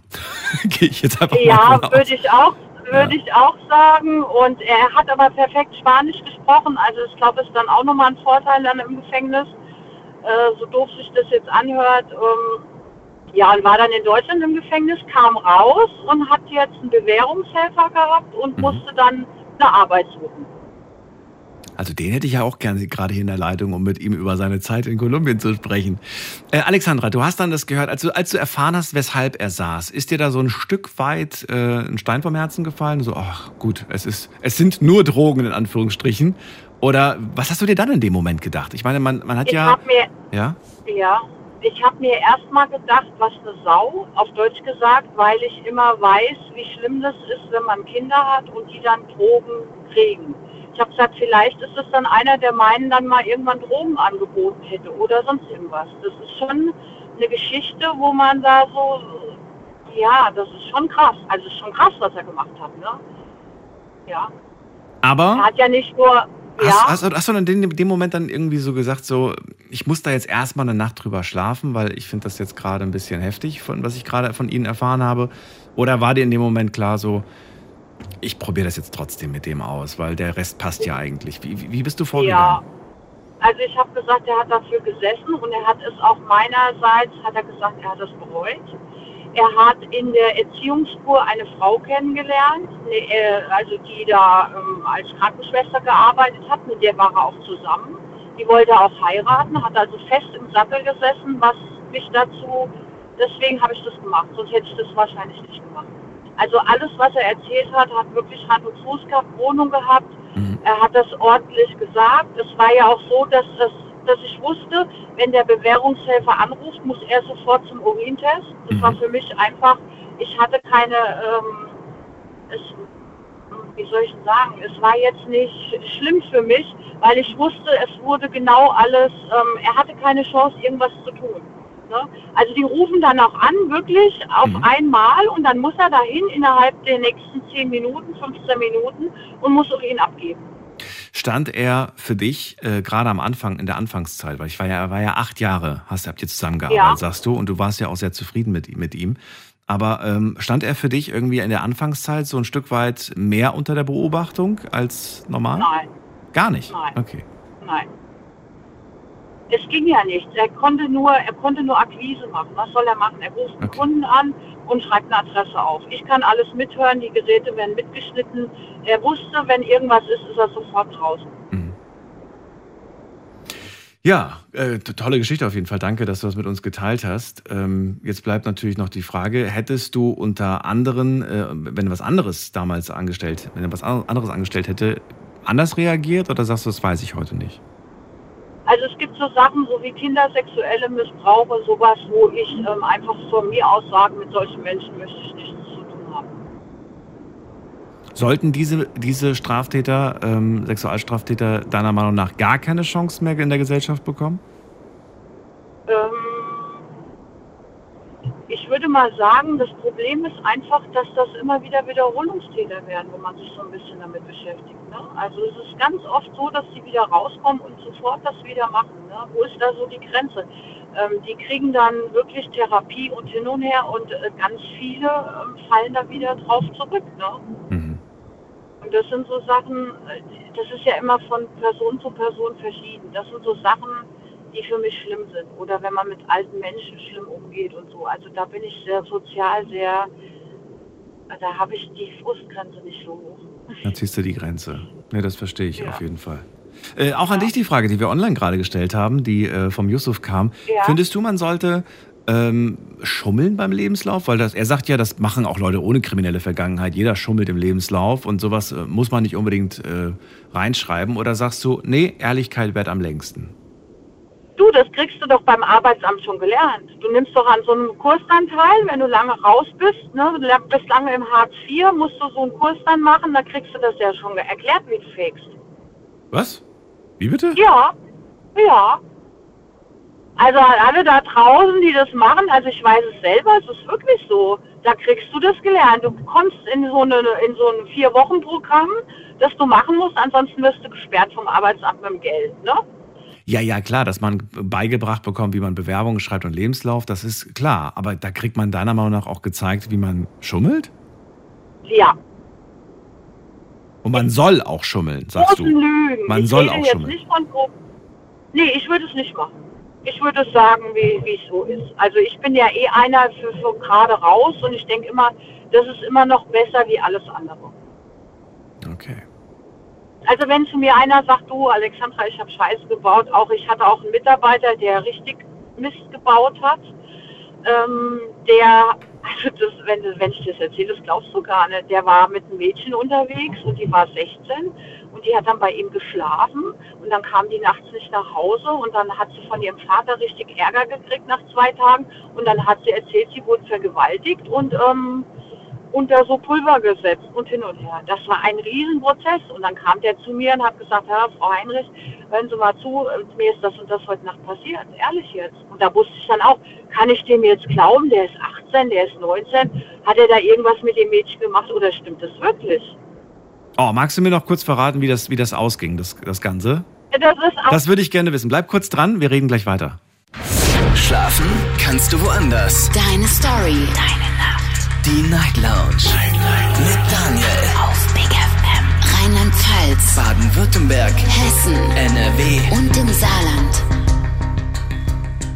Heute sprechen wir über das Thema Ex-Knacki auf Jobsuche. Alexandra ist bei mir in der Leitung und äh, sagt gerade, ja, ich habe auch mal einen Ex-Knacki eingestellt. Der saß damals wegen Drogen im Gefängnis. Ich habe von Anfang an sehr äh, offen von ihm äh, seine Vergangenheit erzählt bekommen. Und für mich war klar, ich äh, gebe diesem Mann eine Chance. Und äh, er, sie sagt auch, war super, acht Jahre mit ihm zusammengearbeitet, war zuverlässig und sie bereut es auf gar keinen Fall. Jetzt erzählt sie mir von einem anderen äh, Mitarbeiter, der ähm, hatte, der stand unter, unter Verdacht, dass er eine 16-Jährige missbraucht hat. Mhm, genau. Und, der hat dann zu mir gesagt, und ich habe dann zu ihm gesagt, hör zu, ich sage jetzt den Namen nicht, ich habe gesagt, jetzt sag mir, wenn ich das weiß, dann kann man immer noch reagieren. Hast du Scheiße gemacht oder nicht? Und dann hat er gesagt, nein, ich habe ja gar nicht gewusst, dass die 16 ist. Ich dachte, die wäre 18. Ja, und ich weiß es selber, wie meine Töchter ausgesehen haben mit 18, äh, mit 16, ähm, die sehen ja alle aus wie 18, ja. Und da sagt er, nee, wir haben gefeiert, wir sind nach Hause, dann haben wir einen geraucht, dann war die zwei Tage bei mir, das Wochenende, und montags ist die dann nach Hause und dann kam dann die Polizei. Okay. Ja, und das ist dann so ausgegangen, dass sie eides, ich habe ihm dann einen Rechtsanwalt besorgt, da von unserer Firma, und er hat es wirklich geschworen, er hat es nicht gemacht. Ich habe ihm dann auch geglaubt erstmal. Und die hat, dann musste dann eidesstattlich versichern und da ist sie dann abgebrochen und hat dann gesagt, ja, es war gelogen. Sie hat Angst gehabt vor ihrem Vater, weil sie das ganze Wochenende weg war. Und dann hat sie halt erzählt, sie wäre betäubt worden und hätte es nicht mitgekriegt und hätte es ähm, Krass. vergewaltigt worden. Krass. Ja. Also die hat das dann wirklich vor Gericht dann zugegeben, dass sie geschwindelt hat. Aber sowas jetzt sagt, frage ich mich, wie wäre das denn ausgegangen, wenn die jetzt gelogen hätte? Ne? Ja. Ja. Also man weiß da auch manchmal gar nicht, ist es jetzt so oder ist es nicht so. Ja. Das ist, das ist es ja. Und auch du hättest jetzt vielleicht irgendwie ihm glauben können und am Ende, Ja, ne, also das ist Ja. immer, immer ganz, ganz schwierig, sowas. Trotzdem, schön, dass du uns das auch noch verraten hast. Ich wünsche dir erstmal eine gute Nacht, gute Weiterfahrt. ja, Komm gut an. dir auch. Und alles Gute dir. Ja, dir auch. Tschüss, Alexandra. Ciao. Anrufen dürft ihr vom Handy vom Festnetz. Unser Thema heute Ex-Knacki auf Jobsuche. Wir haben noch eine Stunde Zeit und ich äh, gebe euch ein bisschen mehr Zeit, um noch mit abzustimmen, weil wir noch eine Frage hinzugefügt haben im Laufe des Gesprächs. Auf Instagram unter Night Lounge findet ihr die Umfragen immer zum jeweiligen Thema. Heute ist das Thema Ex-Knacki auf Jobsuche. Und ja, da freue ich mich, ob ihr äh, da, wie ihr das quasi so einstuft. Wir gehen mal in die nächste Leitung. Da habe ich jemand mit der 7 am Ende. Hallo, wer da? Hallo, hallo? Okay, die 7 hat vorhin schon nichts gesagt. Geht raus. Kurz nochmal die Info, habe ich schon lange nicht mehr gesagt. Wenn ihr das erste Mal bei mir anruft, weiß ich logischerweise nicht, wie ihr heißt, kann euch nicht mit Namen begrüßen, aber ich sehe ja, mit welcher Nummer ihr anruft. Und die letzte Ziffer oder die letzten beiden, falls mehrere Leute anrufen mit der gleichen Nummer, das ist euer Erkennungszeichen. Dann wisst ihr, okay, der meint vielleicht mich. Und dann reicht es schon, wenn ihr kurz Hallo sagt und dann wissen wir, ob wir zusammenfinden. Und äh, durchgekommen seid ihr, wenn es nicht mehr klingelt, wenn ihr plötzlich das Radioprogramm hört. Dann wisst ihr, okay, ich bin durchgekommen. In allen anderen Fällen seid ihr nicht durchgekommen. Also nur wer das Radioprogramm hört, sobald er anruft, dann ähm, wisst ihr, ich bin durchgekommen. Wen haben wir hier? Das ist äh, Bettina ist bei mir. Hallo, grüß dich, Bettina. Ja, hallo, lieber Daniel, ich grüße dich auch. Ähm, zu dem Thema möchte ich nur so viel sagen, dass ich der Meinung bin, dass wenn jemand kriminell geworden ist oder, oder im, im, im Gefängnis saß, das ja mit seinem Charakter nichts zu tun hat.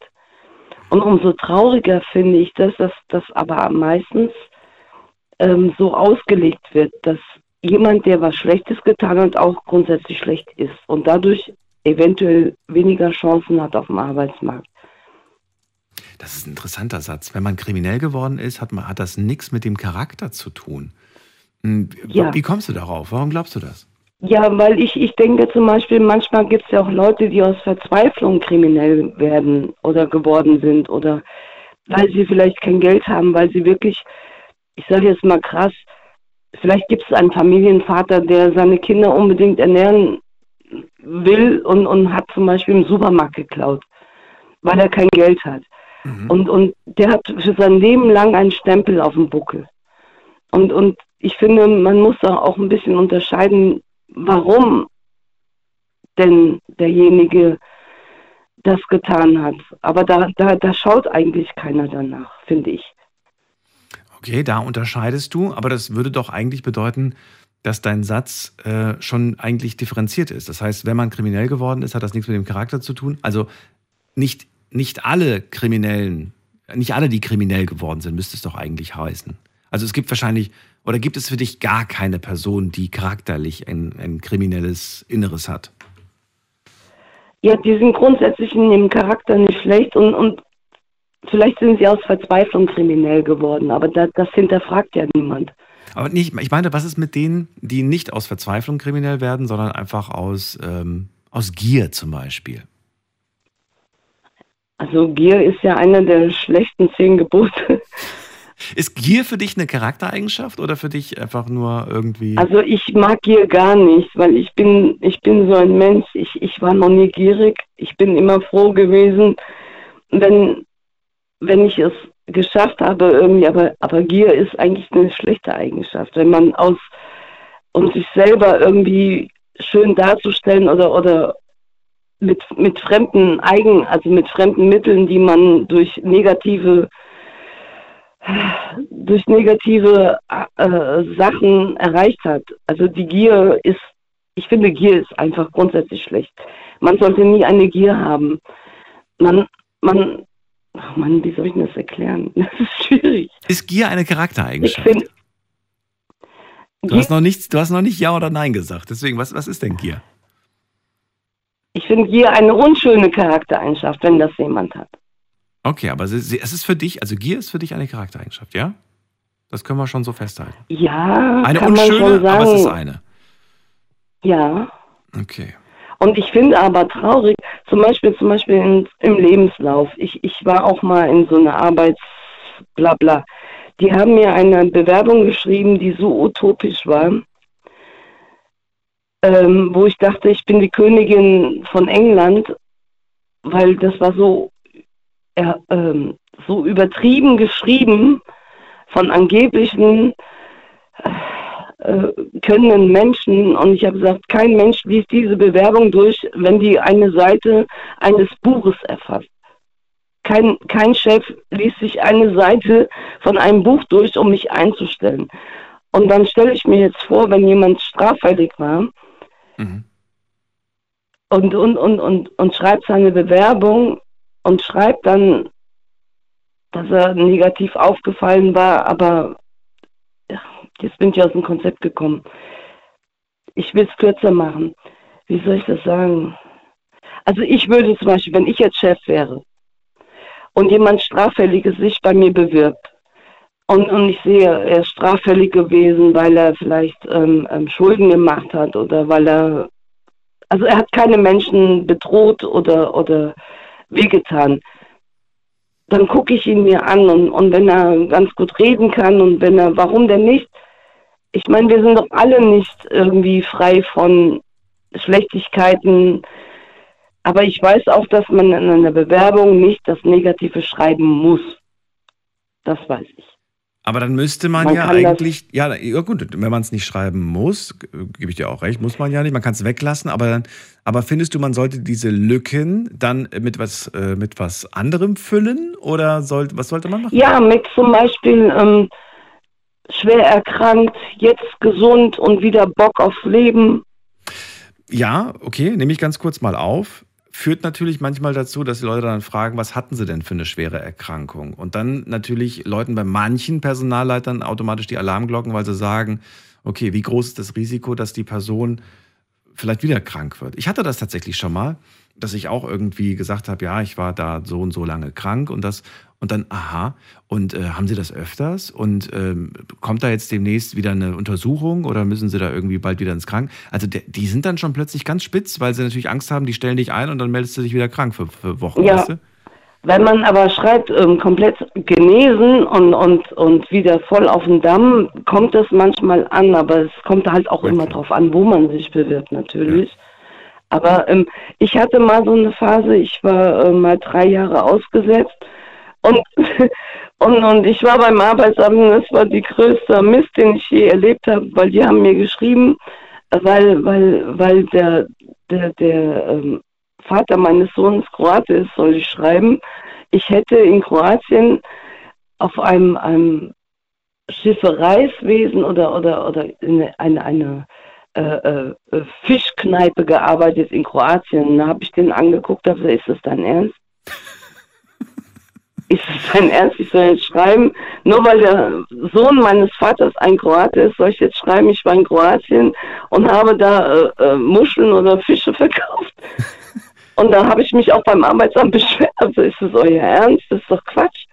Das sind so Lügen, wo ich halt, wo man dann mir am Gesicht ansieht, dass ich das nie wahrhaftig rüberbringen kann. Ja, ja. Und ich, ich muss Übrigens, übrigens ganz kurz, und das ist meistens auch der Grund, weshalb man zwar eine Bewerbung eingereicht hat und einen Lebenslauf. Also meistens, also manchmal lesen die das, manchmal lesen die das auch nicht und laden dich trotzdem zum Forschungsgespräch ein. Aber manchmal will man einfach nur wissen, hat die Person den Lebenslauf selbst geschrieben und weiß sie, was da drin steht? Weil, ne, ich habe schon so oft erlebt, dass sie sagen, so, erzählen Sie mal, was haben Sie denn so gemacht? Und ich denke mir dann so, Sie haben Ja. doch meinen Lebenslauf gelesen, Sie wissen doch, was ich gemacht habe. Ja, aber Mhm. genau das ist es, was du gerade ansprichst. Da merkt man nämlich, ist da was geschummelt worden oder ist das äh, relativ authentisch? Ja, und, und, und, und ich war ich war so baff, als ich das damals gelesen habe und wo ich dann sagte zu den Herrschaften, ist das euer Ernst? Ich, ich bin halt auch ein sehr ehrlicher Mensch und also ich kann diese Lüge nicht so rüberbringen, wie ihr sie geschrieben habt.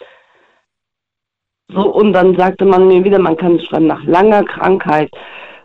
Kann ja auch zum Beispiel Krebs gewesen sein, jetzt nur mal so.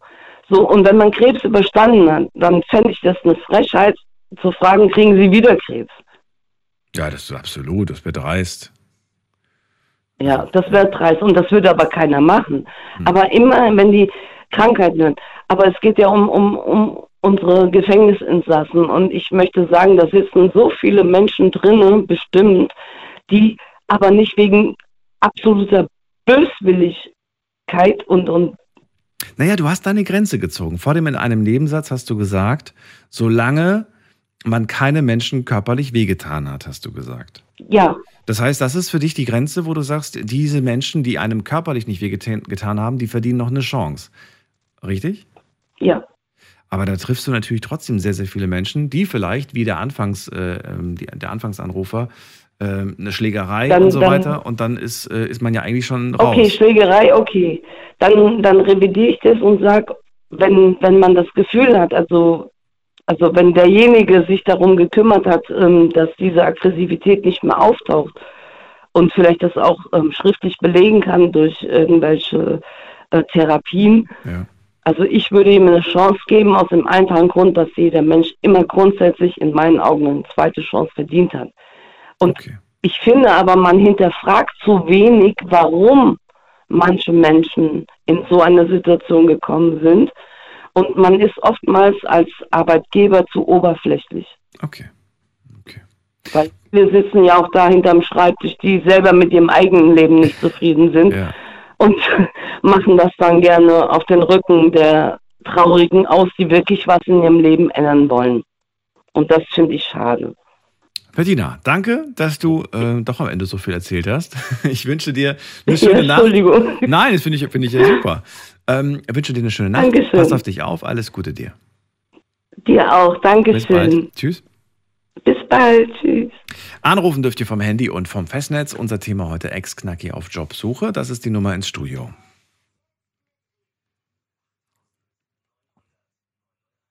Und wenn ihr anruft und es nicht mehr klingelt, sondern plötzlich hört ihr das Radioprogramm in eurem Telefon, dann seid ihr durchgekommen. Dann habe ich eure, das Gespräch angenommen und dann einfach warten. Ich gehe der Reihenfolge nach durch. Jetzt habe ich jemanden hier mit der Endziffer 9. Guten Abend, wer da?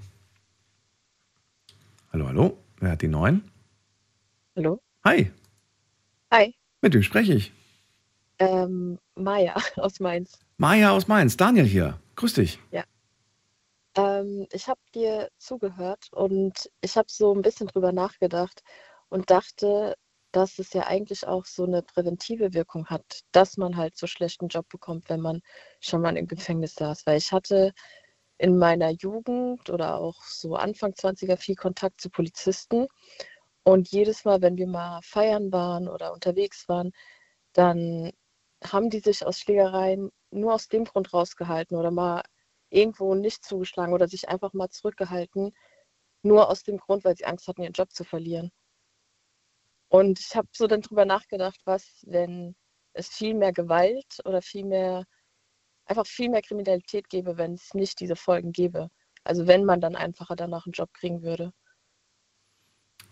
Okay, also die Akt, also du findest es eigentlich gut, dass die Akt, äh, nee, wie, wie, wie, das verstehe ich nicht ganz. Also findest du es jetzt gut, dass die Gesellschaft es akzeptiert, nicht akzeptiert oder wie, wie sollen Ex-Kriminelle gesehen werden? Ich finde es gut, dass es so, dass es nicht zu einfach ist, einfach da reinzukommen in einen Job oder dass es diese Hürden gibt. Ich finde schon, dass es Chancen geben sollte, auch für Einzelfälle, weil nicht jeder Fall ist gleich. Mhm. Aber ich habe ich gerade, ich weiß nicht, wer darüber gesprochen hatte, dass man äh, mehr Chancen geben sollte oder so. Und dann denke ich mir, wenn es so wäre, dann würden sich manche Menschen gar nicht mehr zurückhalten im alltäglichen Leben, wenn man jetzt ausgeht oder wenn man was Ja, ja. getrunken hat. Ja. Jetzt habe ich natürlich aber auch schon oft hier Gespräche geführt mit Leuten, Maya, die mir gesagt haben, egal. Ist mir egal, weil mich nimmt doch sowieso keiner. Und was machst du dann in dem Moment? Also das ist, das ist natürlich auch so ein Glaubenssatz. Ne? Die sind davon überzeugt, dass sie ja sowieso keiner will, dass sie ja sowieso für die meisten abgestempelt sind. Mm, Die, die, die, die scheren sich nicht drum, will ich damit einfach Ja. sagen. Ne? Also denen ist es egal, so, weil die ja sowieso, weißt du, jemand, der nichts mehr hat, der hat auch nichts groß zu verlieren, denkt er sich wahrscheinlich. Ich finde, man hat noch sehr viel zu verlieren, auch wenn man nichts hat. Äh, nämlich ein Leben in Freiheit beispielsweise. Und äh, Ja, in Gesundheit und so. Hm? meine, dass es einfach viel mehr Kriminalität gäbe als jetzt. Jetzt gibt es immer noch, es gibt immer Leute, die, denen das alles egal ist und die vielleicht, manchmal kann man sich nicht beherrschen oder es gibt andere Gründe, was auch immer. Mhm. Aber es, es gibt eine, es gibt auch Leute, die sich einfach nur zurückhalten, weil sie diese Folgen befürchten. Mhm. Und dass es vielleicht gut ist, dass wir das schon noch haben, weil wenn man das nicht hätte, dann wie wird es dann aussehen? Also dann, also ich habe, ich weiß nicht, ich bin jetzt ja aus Mainz und war auch letztens mal in Frankfurt feiern, was ich nicht so gerne mache und ähm, da gab es eine Messerstecherei im Club und das sind so Sachen. Gott, echt? Du warst dabei, du hast erlebt, du warst anwesend. Ja, ja, das war, also, und die Leute haben danach weitergetanzt und da war eine riesen Blutlache. Ich bin sofort rausgegangen, mir ist schlecht geworden davon. Aber Was? Die Leute haben einfach weitergetanzt danach. Einfach weitergetanzt sind durchs Blut gelaufen. Das war grausam. Also seitdem, ich will auch gar nicht mehr da weggehen, weil ich mir denke, es ist einfach, äh, Aber wie abgestumpft ist denn bitte schon unsere Gesellschaft? ja, Dass sie einfach weiter tanzen. ja. Die Musik war kurz aus, dann wurde Security gerufen. Also die Leute haben es definitiv auch mitbekommen. Es war nicht so, dass es irgendwo passiert ist und man hat es dann nicht gehört oder nicht gesehen. Der wurde auch irgendwie rausgetragen und dann ähm, ging es weiter. Also Mhm. Musik war wieder an, Leute haben getanzt, keiner hat irgendwas weggewischt oder wie auch immer, aber das war in fünf Minuten war das erledigt. Heftig. Maja, äh, bist du Studentin oder arbeitest du? Was machst du? Ähm, Studentin. Ich würde gerne mal wissen, ähm, du kannst dich ja gedanklich bestimmt auch mal in, in, was, in was hineinversetzen. Wie würdest du denn reagieren, wenn du jetzt äh, Mitarbeiterin bist, sagen wir mal Bürojob, ne? Weiß nicht, ob du überhaupt Bürojobs gut findest oder ob du sie hast. Aber stell dir mal so einen Bürojob vor und dann erfährst du plötzlich, dass ein neuer Mitarbeiter, eine neue Mitarbeiterin eingestellt wurde und diese Person wegen schwerer, saß mal wegen schwerer Körperverletzung, die Person, weiß ich nicht, wäre wär fast gestorben, aber ähm, das ist jetzt quasi deine neue Arbeitskollegin oder Kollege. Würd, würdest du sagen, so ja, so what, ist halt so? Oder würdest du schon so ein bisschen sagen, naja, finde, man sollte da vielleicht mit den Mitarbeitern auch mal sprechen, bevor man so als äh, Chef so eine Entscheidung trifft? Ich glaube, also ich glaube, es kommt auch darauf an, wo man arbeitet, ob man jetzt in so einem kleinen Betrieb arbeitet oder in einem Konzern. Das macht ja schon mal einen Unterschied, weil in einem Konzern habe ich, glaube ich, als Mitarbeiter einfach nichts dazu zu sagen. Wenn es jetzt aber ein kleiner Betrieb mit, weiß nicht, acht bis zehn Leuten ist, dann ist es natürlich schon mal eine andere Sache, weil es eine viel familiärere Umgebung ist. Ja. Aber mir persönlich, ich, also ich, ich habe kein Problem damit, wenn ich die Person sehe. Weil ich finde, man kann ja jemanden schon ein bisschen einschätzen, wenn man einfach mit der Person ein bisschen Zeit verbringt oder einfach, wie sich die Person gibt oder ob sich die Person verändert hat. Das sieht man. Ja, ja schon, aber es gibt ja vielleicht, vielleicht erfährst du von der Tat, vielleicht weil es irgendwie die Kollegin dir auf dem, auf dem zwischen Tür und Angel irgendwie erzählt hat, so ein bisschen, ne? Ähm, und dann, ähm, ja, und dann ver verurteilst du vielleicht sogar die Tat, weil du selber sagst so, was? Der hat, der hat wegen Eifersucht, hat er, hat er seine äh, Freundin, seine Ex-Partnerin fast zu Tode geprügelt oder sowas. Und dann ist es jetzt dein direkter Arbeitskollege, weißt du? Und du weißt genau, dieser Mensch hat diese Tat vollbracht. Und was machst du? Ich bin ehrlich, ich habe keine Ahnung, wie ich reagieren würde. Also ich vertraue mir auf mein Bauchgefühl bei so Sachen. Und ich sage nicht, dass jeder, der jetzt mal in der Vergangenheit was Schlechtes gemacht hat, nie wieder daraus aus den Fehlern lernen kann oder so. Deswegen wäre ich dem gegenüber schon offen, aber man merkt schon, ob jemand ein guter Mensch ist, schlechter Mensch ist oder ob jemand jetzt sich kontrollieren kann oder weiß nicht. Also man, selbst Menschen, die nicht verurteilt wurden, haben ja, können ja auch schlimme Dinge getan haben. Und bei manchen Menschen hat man ja von Anfang an so ein komisches Gefühl. Ich glaube, das würde ich von Mensch zu Mensch entscheiden. Und, Und jetzt mal eine, eine Frage außerhalb der, des Ganzen, aber das interessiert mich. Ähm, kannst du es nachvollziehen, dass ähm, es immer wieder Geschichten gibt, wo man hört, irgendwie, dass Frauen so eine Anziehung von irgendwelchen kriminellen Leuten zu, zu kriminellen Leuten hinspüren? Aber ob ich das nachvollziehen kann? Ja, das letzte Mal, dass ich diese Diskussion hatte, das war, als diese äh, Jeffrey Dahmer-Geschichte da auf Netflix lief.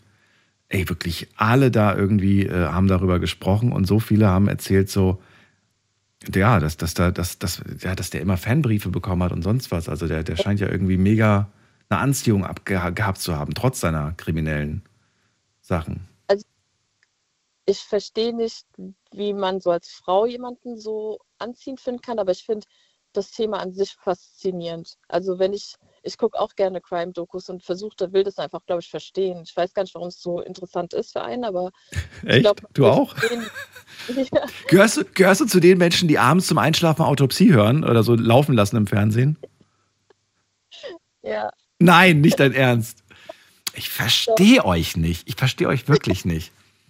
Weil, weil das Ding ist, ich habe den Fernseher auch manchmal laufen und ich habe, nicht immer, aber manchmal habe ich ihn laufen und bei mir läuft immer so ein, ich will jetzt keine Werbung machen für den Sender, aber da, da läuft immer so, so, da werden immer so Häuser eingerichtet. Mhm. Und das finde ich irgendwie ganz cool. Inzwischen bin ja. ich zwar ein bisschen gelangweilt davon, aber wenn ich die Augen zu habe, dann höre ich das ja noch. Und manchmal entstehen so kurz vorm Einschlafen noch so ein paar Bilder in meinem Kopf. Und genau das ist ja. der Grund, warum ich dieses Autopsie und dieses ganze Crime-Zeug abends nicht höre, weil dann habe ich ja voll den Horror, wenn ich die Augen zu habe.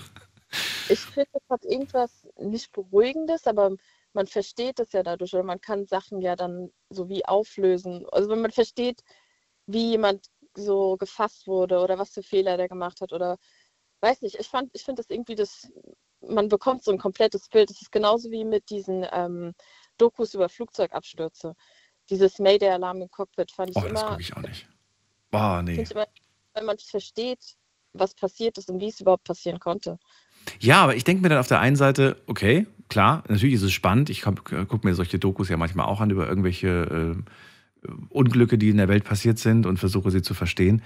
Aber auf der anderen Seite denke ich mir so, schützt dich ja nicht davor, dass du selbst mal irgendwie, ne, nur weil ich jetzt irgendwie 20.000 Folgen Crime äh, angeschaut habe, bin ich ja trotzdem nicht vor dem nächsten Killer geschützt, weißt du, wie ich das meine? Ja. Ja, so wie im Horrorfilm so. Du musst nach hinten gucken, schau hinter dich. naja. Ja. Maja, trotzdem, war schön, dass du angerufen hast. Ich wünsche dir alles Gute und äh, bis zum nächsten Mal. Ja, ciao. Alles Gute, ciao. Anrufen dürft ihr vom Handy vom Festnetz. Wir ziehen weiter in die nächste Leitung und da habe ich, wen habe ich denn da? Mit jemand mit der 1 ruft an. Wer hat die 1 am Ende? Ja, hallo. Ja, hallo, wer da, woher? Hier ist der Jörg, hallo. Jörg, ich grüße dich. Woher rufst du an, aus welcher Ecke? Aus der Eifel. Aus der Ecke Eifel. Schön, ich bin Daniel, freue mich, dass du da bist zum Thema Ex-Knacki auf Jobsuche. Was hast du zu erzählen? Hm, Ich ähm, kann da eine kurze Geschichte erzählen. Ich war auch mal ähm, ein bisschen böse und musste auch äh, da in diesem Etablissement äh, eine Zeit verbringen. Wie lange? Äh, drei Jahre. Mhm.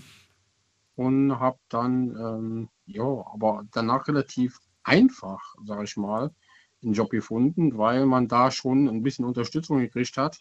Und das war jetzt halt einfach so ein Job, sage ich mal, so als, äh, keine Ahnung, auf dem Bau oder so. Ich bin vom Beruf Rettungssanitäter Ah, und habe okay. relativ, äh, hab relativ zügig einen guten, guten Job als Rettungssanitäter bekommen.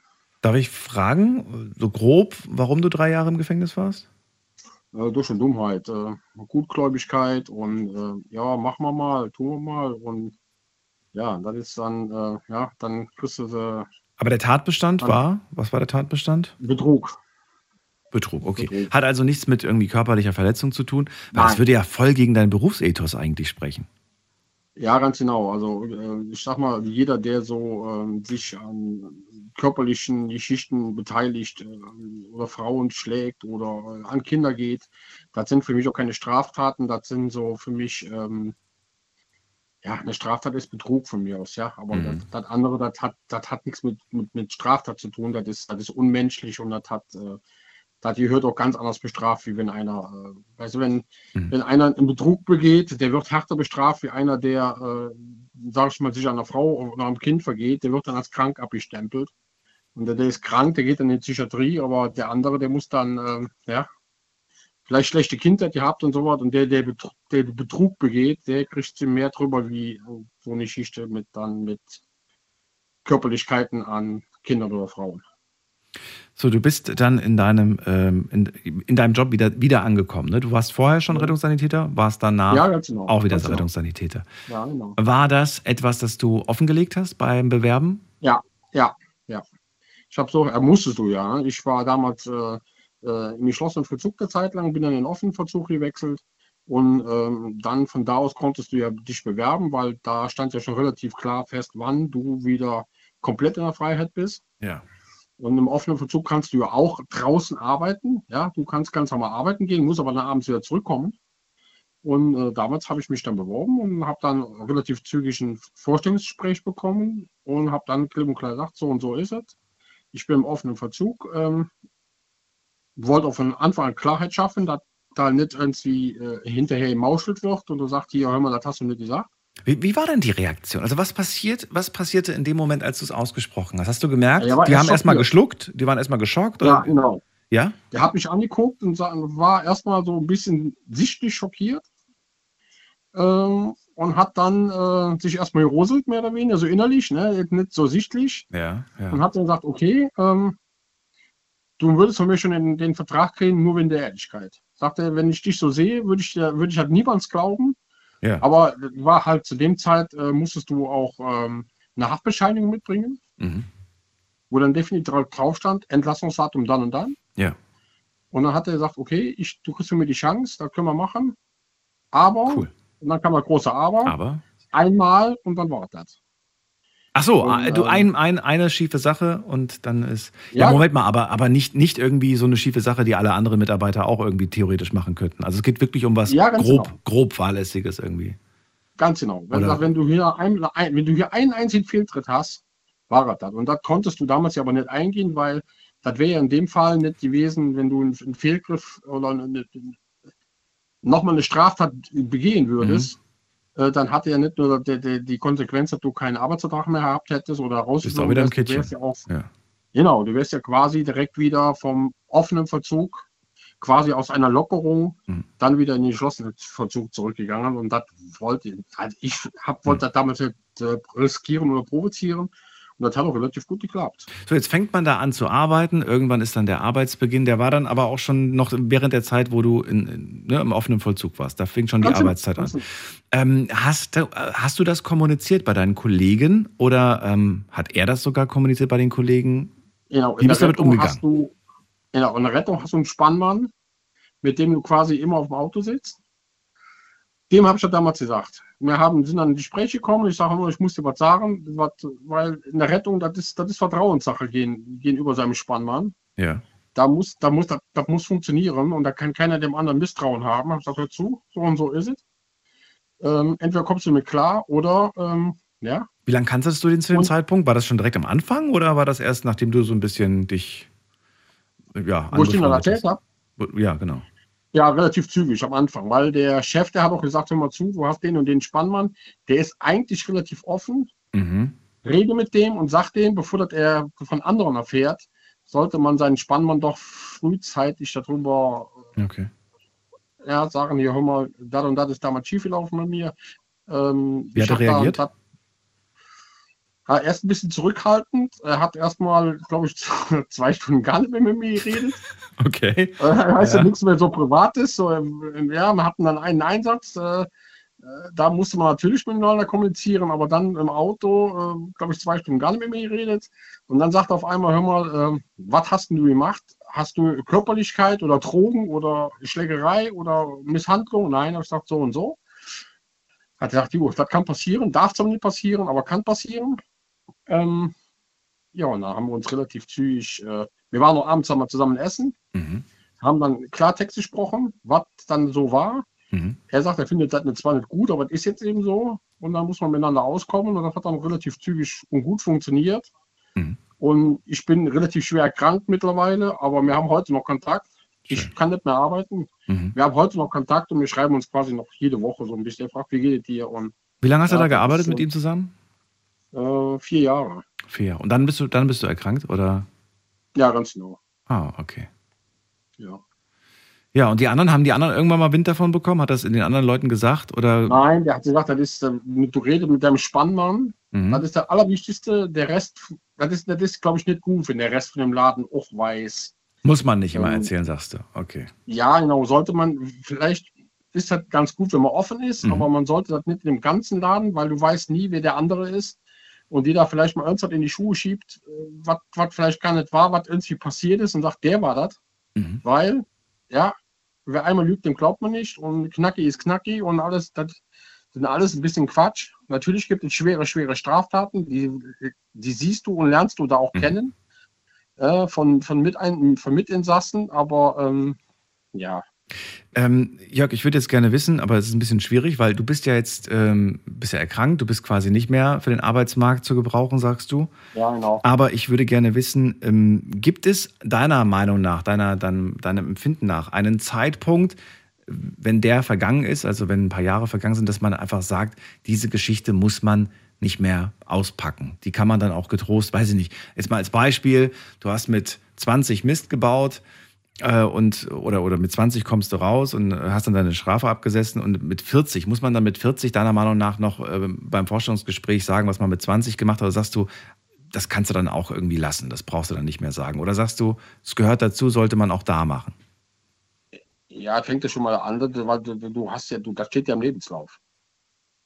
Ja, wenn du dich irgendwo bewirbst und der, der, Chef oder der, die, die, die Firma will unbedingt von dir einen Lebenslauf haben, Mhm. musst du ja lückenlos schreiben und irgendwo steht dann halt da drin JVA-Aufenthalt. Ja? Wenn du es schreibst, das liegt ja bei dir, ne, was du ja, reinschreibst. aber dann solltest du, das solltest du schon machen. Also Okay. ähm, ich finde, ich find, äh, ja, äh, wenn es dann wirklich schon zehn Jahre her sind, das sind jetzt zehn Jahre her, Mhm. ähm, ich sage immer mal, solange du kein, solange du mit, mit dem, was da passiert ist, klarkommst und sagst, das ist passiert, das war scheiße, dafür habe ich gerade gestanden und das kann ruhig in meinem Lebenslauf drin stehen, weil das gehört zu meinem Leben. Ja. Ja, das kannst du nie wieder auslöschen, sowas. Ähm, Im Führungszeugnis wird es nicht mehr drinstehen nach drei Jahren, aber ähm, ja, die hört einfach zum Leben. Und dann muss man halt sagen, ja, da und da, ich habe mal Scheiße gebaut, ja. Mhm. Aber äh, ich habe aus dieser Nummer gelernt und das wird nie wieder passieren. Und es ist halt schon zehn Jahre her von mir. Also, oder 15 Eben, Jahre. e- eigentlich spricht das ja für dich, wenn du sagst, ey, das ist Ganz schon 10, genau. 20 Jahre her und seitdem ist nie wieder was passiert. Es gibt einem ja eigentlich auch ein gutes Gefühl, dass du, ja, dass du jetzt ein anderer Mensch bist. Genau, dass man nicht Ja. mehr rückfällig geworden ist und äh, das Leben auch so auf die Kette kriegt, ohne solche Eskapaden. Also ich merke schon, Jörg, du bist Team offen und ehrlich sein, nicht äh, verheimlichen, bringt nichts, sagst du. Okay. Mehr bringt nichts. Wenn, wenn, ich sag mal so, wenn du, wenn du irgendwo arbeitest und zufälligerweise mal einer, der dich aus dieser Nummer raus kennt, äh, auch da anfängt zu arbeiten, dann sagt er, hör mal, weißt du, der hat doch dann da äh, Ja, drei. Jahre gesessen. Ja, ja. Und dann ruft der Chef dich rein und sagt, hör mal, hast du mir was zu sagen? Mhm. Hier sind die Papiere und kannst nach Hause gehen. Das ist scheiße. Ja, das ist blöd. Ja. Weißt du, gerade in so einem Job, wenn du da, wenn du da mit mehr Herz dabei bist und dann wegen so einem Blödsinn das nicht zu erzählen, wieder rausfließt, das ist scheiße. Okay. Ja, vielen Dank, dass du mitgemacht hast. Dir eine schöne Nacht. Alles Ja, Gute dir. Bis bald. Das wünsche ich dir auch. Alles Gute, bleib gesund. Bis dann, ciao. So, jetzt werfen wir kurz mal einen Blick auf unsere Umfrage online. Da habe ich sogar ein bisschen mehr Zeit euch gegeben. Das äh, müsste also zu einem interessanten Ergebnis führen. Frage Nummer eins, die ich euch online gestellt habe auf Instagram. Würdest du jemanden einstellen, der schon mal im Gefängnis gesessen hat? Ne, ihr müsst euch in die Position eines äh, Chefs, einer Chefin irgendwie begeben, gedanklich. Und ihr habt geantwortet. 35 Prozent sagen ja, bedingungslos. Also für euch spielt es gar keine Rolle, was die Person so gemacht hat. 10 Prozent sagen nein, ich würde niemanden einstellen, der schon mal im Gefängnis gesessen hat. Und 56 Prozent, also die Mehrheit, sagt, es kommt natürlich auf die Tat drauf an. Also für 56 Prozent ist die Tat entscheidend, aber 35 Prozent sagen auf jeden Fall ja. So, zweite Frage. Denkst du, man kann trotz krimineller Vergangenheit eine neue, seriöse und vielleicht sogar große Karriere machen? Oder sagt ihr, nee, hast du eine kriminelle Vergangenheit, bist du eigentlich raus? Kannst kein CEO mehr werden zum Beispiel. Und auch hier das Ergebnis ganz klar von euch. Ihr sagt mit 88 Prozent, ja, man kann trotz dieser kriminellen Vergangenheit eine neue große Karriere machen. Äh, seriöse, habe ich extra dazu geschrieben, seriös, ne? weil man will ja nicht irgendwie als äh, neuer Drogenboss Karriere machen. Und 12 Prozent sagen nein. Nächste Frage. Mit welcher kriminellen Vergangenheit hat man es deiner Meinung nach in der öffentlichen Gesellschaft am schwierigsten? Jetzt bin ich mal gespannt, was ihr da geschrieben habt. Also, wo liegen für euch die No-Gos? Wo sagt ihr, schwierig? So, da hat einer geschrieben, ähm, Tod oder Mord. Und der nächste schreibt auch Mord. Dann nochmal Mord, Mord, Mord, Mord. Was haben wir denn hier noch? Äh, Mord kommt sehr häufig vor. Dann ähm, Vergewaltigung und Missbrauch. Dann schreibt jemand auch nochmal Vergewaltigung. Das kommt auch häufig vor. Dann haben wir bei Kindermissbrauch und Vergewaltigung, äh, da man davon nämlich schwer wegkommt, schreibt jemand. Dann sagt jemand bei Diebstahl. Okay, also da ist die Grenze doch sehr niedrig. Bei Diebstahl fängt das schon an. Mm, Dann schreibt jemand mit allen, solche Leute sollte man generell ausgrenzen. Okay, da ist jemand, das ist eine Userin, die das schreibt und ich äh, würde sagen, die hat da gar keine Toleranz für, sagt sie. Was haben wir noch? Mord, Mord, Mord, Mord, Missbrauch, Pädophilie schreibt jemand. Ähm, grundsätzlich das Vergehen an Kindern oder auch generell an Vergewaltigung, schreibt jemand. Sexualstraftat, schreibt jemand. Okay, also das sind wirklich für euch die härtesten Sachen. Wir fassen zusammen. Mord, Vergewaltigung, Kindermissbrauch, ähm, das sind so die Sachen. Und einer schreibt hier noch Banküberfall. Okay. So, die letzte Frage, die ich euch gestellt habe. Findest du, man sollte seine kriminelle Vergangenheit bei der Bewerbung offenlegen? Interessantes Ergebnis. Also ihr hattet jetzt eine Stunde Zeit mit abzustimmen. Ähm, haben jetzt nicht so viele Leute mit abgestimmt wie bei den anderen Fragen, aber trotzdem, äh, hier sagen 56 Prozent ja, man sollte das offenlegen und 44 Prozent nein. Also es ist wirklich so eine 50-50-Geschichte fast, möchte ich meinen. Mm, Mal gucken, wie sich das im Laufe des Tages dann noch entwickelt. Die Umfrage ist ja immer für 24 Stunden gepostet.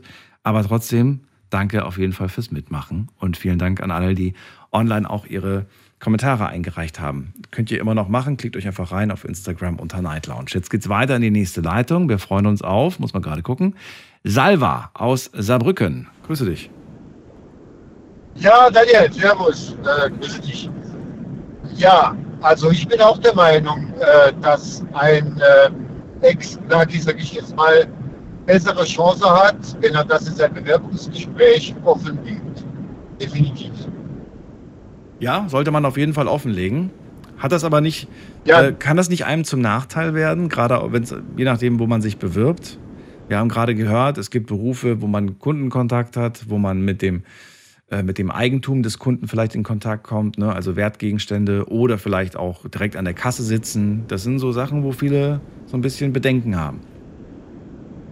Ja, aber schau mal, wenn, wenn das offenlegt, äh, der Arbeitgeber äh, sieht in erster Stelle, dass dieser Mensch sich verbessern möchte, dass er zu seiner Tat steht, er hat seine Strafe abgesetzt, es, äh, der baut sich was Ehrliches auf und steht dazu und sagt ihm das. Und das ist dann die Entscheidung vom Arbeitgeber, ob der sich das antun will ob der sich äh, äh, jemand, äh, der äh, im Gefängnis war, sich ins Haus nimmt oder nicht.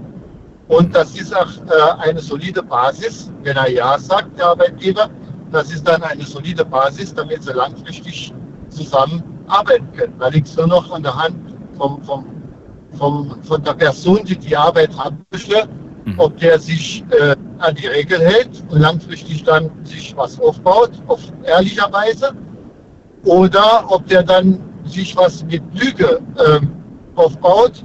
Wenn, wenn, wenn er zum Beispiel diese Lüge, die da entstanden ist im Bewerbungsgespräch, wenn er die ersetzt durch irgendwas anderes.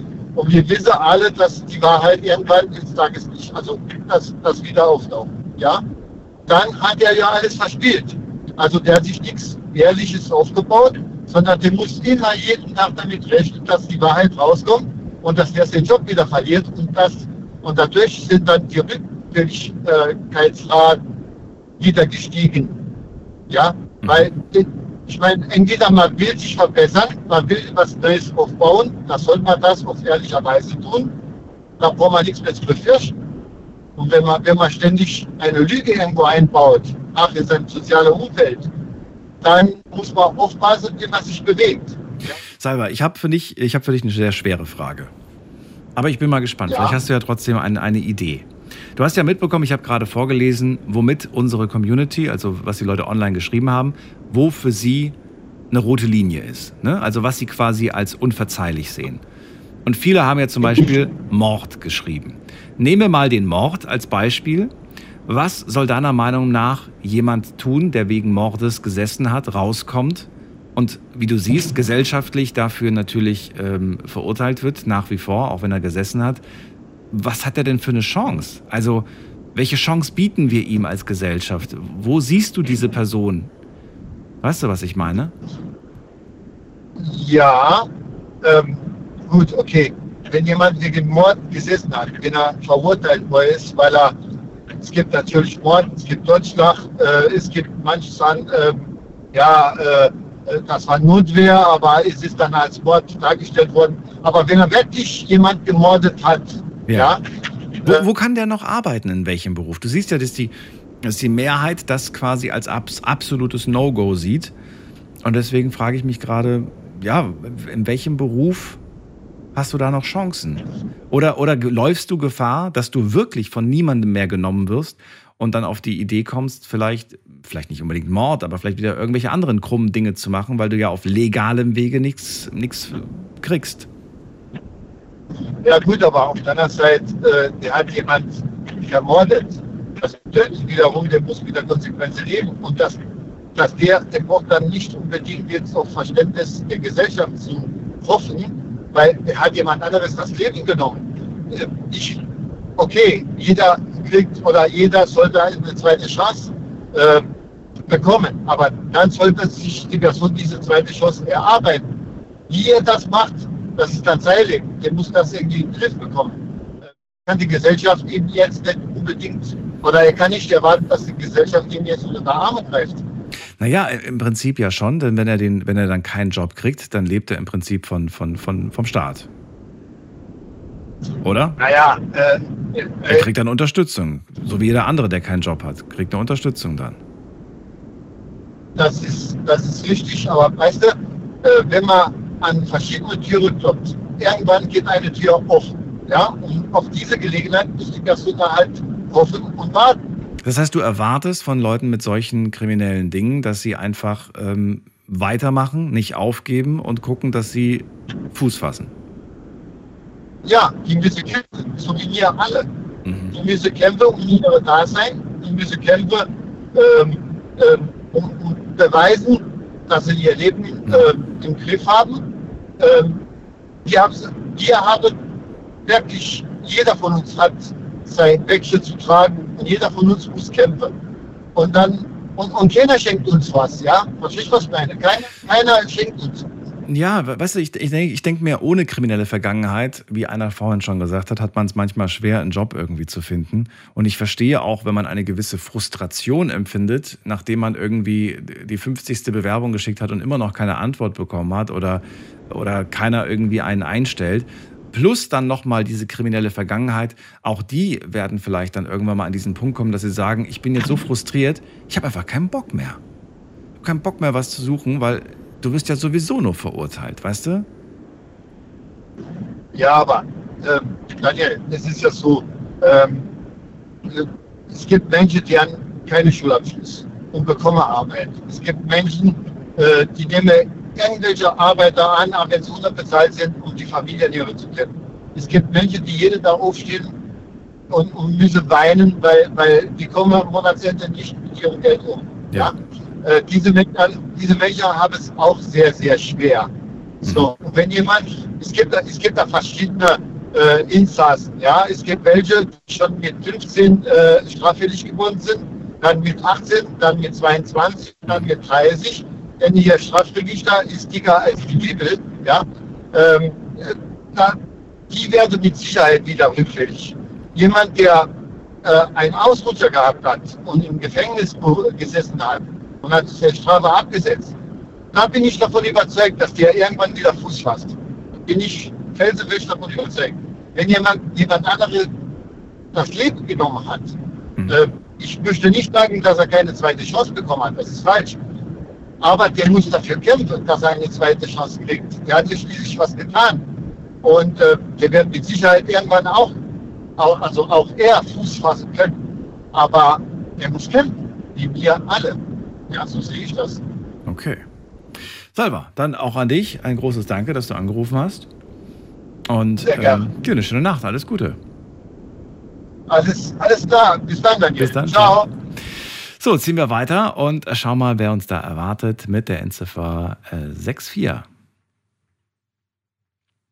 64 sagt nichts. Dann gehen wir weiter zur 24. 24 sagt auch nichts. Okay, dann mache ich die Leitungen frei. Und zwar haben wir hier als nächsten, muss man gerade gucken, hm, Josua aus Freiburg. Hallo? Josua, grüß dich. Zack, zack. Ich, hab, ich war jetzt gerade ein bisschen verwirrt. Kein Problem. Da bist du. Und erzähl mal, Ex-Knacki auf Jobsuche. Du hast, glaube ich, keine kriminelle Vergangenheit, oder? Nein. Nein. Nee. Aber du hast eine Meinung nee. dazu. Wie stehst du denn zu Ex-Knackis? Es kommt meistens, also man muss einfach sagen, auf die Tat selbst an, auf den Tatbestand und was er gemacht hat. Aber an sich, jetzt wenn es so leichte Delikte sind, dann würde ich sagen, äh, das ist dann absolut gar kein Problem, ob das ein Ex-Knacki ist oder sonst nicht. Die sind ja auch normale Menschen, die Fehler begangen haben und die haben auch ein Recht darauf, einen Job oder auch eine Karriere zu starten und sich in die Gesellschaft wieder einzugliedern. Das, so sehe ich es. Es kommt darauf an, was für ein Delikt es war. Mhm. So, aber was ist, mit den, was ist mit den harten? Wir haben ja, ich habe ja vor dem aufgezählt, ich weiß, ob du es gehört hast, was die Leute so geschrieben haben, was für sie definitiv ein No-Go ist. Ne? Und ja. ähm, jetzt habe ich ja auch gerade den Salber gefragt, was machen wir denn? welche Möglichkeiten siehst du für diese Menschen? Siehst du gar keine Menschen, äh, gar keine Möglichkeiten oder sagst du so wie Salva, ja, du hast das halt gemacht, damit musst du jetzt leben und dann musst du halt einfach, äh, jetzt musst du einfach dich anstrengen und noch mehr darum kämpfen, dass du was kriegst. Wie, wie, wie siehst du das? Also, also zum Beispiel, davor hat es vom Mord gehabt. Ja. Dann ist es ähm, ja eigentlich nicht gerade so eine leichte Straftat oder auch ein leichtes Delikt. Das ist nicht, das ist ein schweres. Also man muss sagen, beim Mord für bei mir schon fast die Grenze erreicht, wo ich sagen soll oder kann, hm, ich glaube, das wird nichts wieder sich irgendwie einzugliedern, weil. Aber was heißt das denn für diesen Menschen? Du darfst ja nicht vergessen, der ist vielleicht, was weiß ich, lass ihn mal, lass ihn mal Mitte 30 sein. So, und jetzt ja. kommt er wieder zurück und also ist jetzt raus aus dem Gefängnis und jetzt soll er den Rest seines Lebens zu Hause hocken und sich vom Staat finanzieren lassen und, und gucken, dass er da irgendwie überlebt oder, oder was, was ist das? Nee, das nicht. Aber wenn er sich so einen Job aneignen möchte, dann soll er auch ähm, unter spezieller Beobachtung sein. Also nicht alleine irgendwas arbeiten, Mhm. sondern dass da Leute den beobachten oder halt auch begutachten, dass er wirklich sich zum Guten gewandelt wieder hat. Ein User hat geschrieben, das habe ich äh, gerade noch irgendwie so überflogen, äh, während du geredet hast, der hat geschrieben, Leute, die keinen Job bekommen, die nicht eingestellt werden, die können sich ja selbstständig machen. Ich weiß ehrlich gesagt nicht, wie leicht oder wie machbar das ist. Ich weiß nicht, ob man irgendwelche Auflagen hat, wo man sich vielleicht gar nicht selbstständig machen darf, keine Ahnung. Ähm, wäre auf jeden Fall ein Gedanke. Keine Ahnung, kann man jetzt mal so im Raum stehen lassen. Wäre das für dich, für dich auch ein realistischer Gedanke?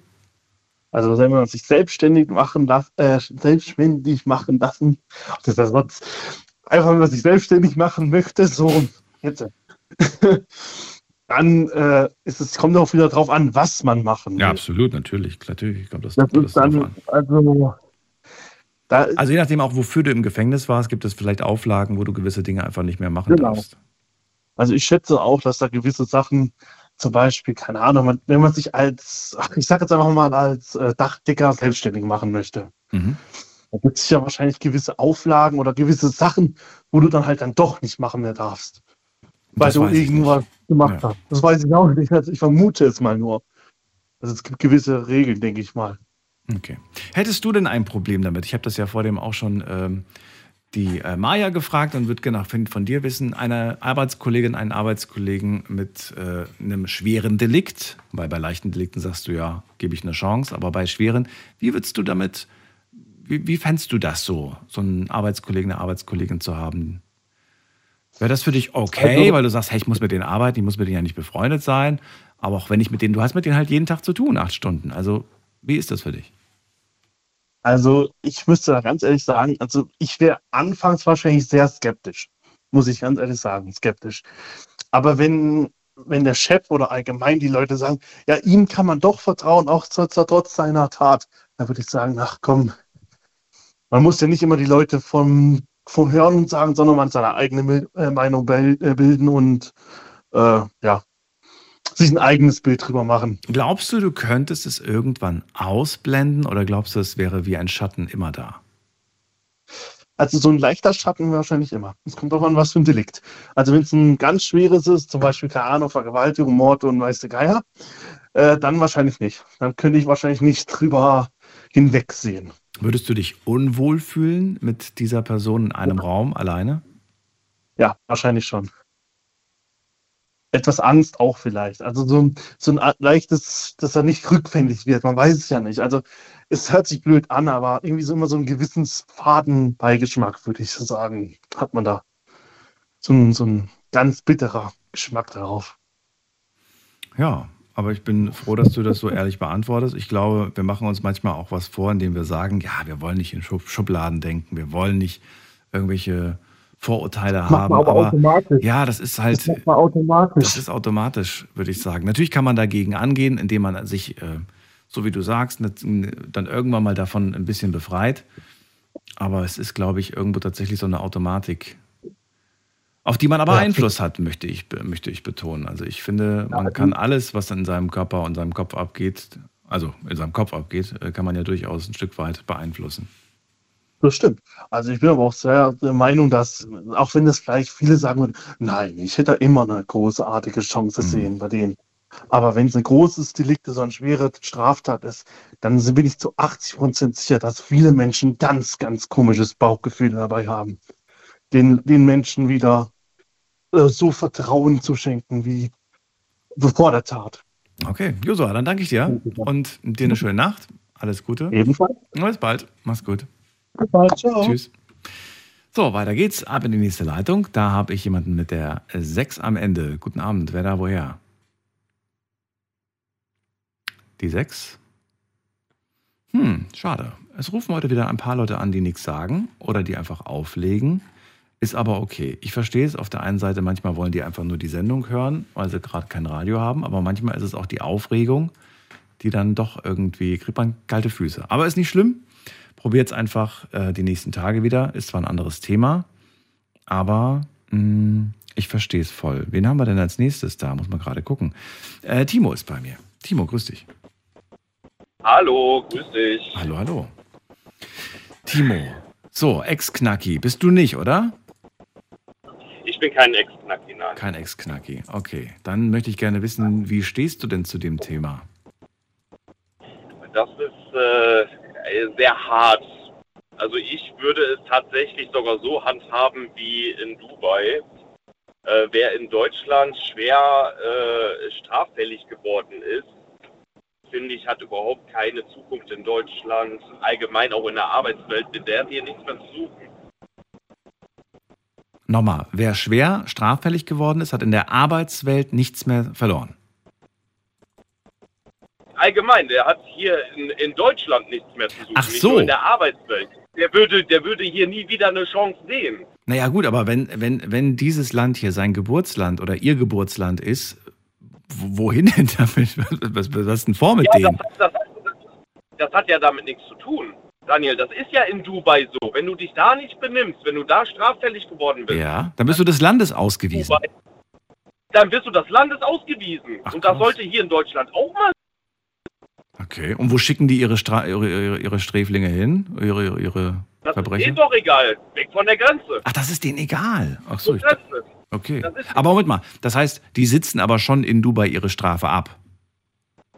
Die sitzen in Dubai ihre Strafe ab. Wenn sie ab, wenn, wenn, wenn sie die abgesessen haben, dann werden sie aus Dubai ausgewiesen und die haben nie wieder das Privileg, zurück nach Dubai zu kommen.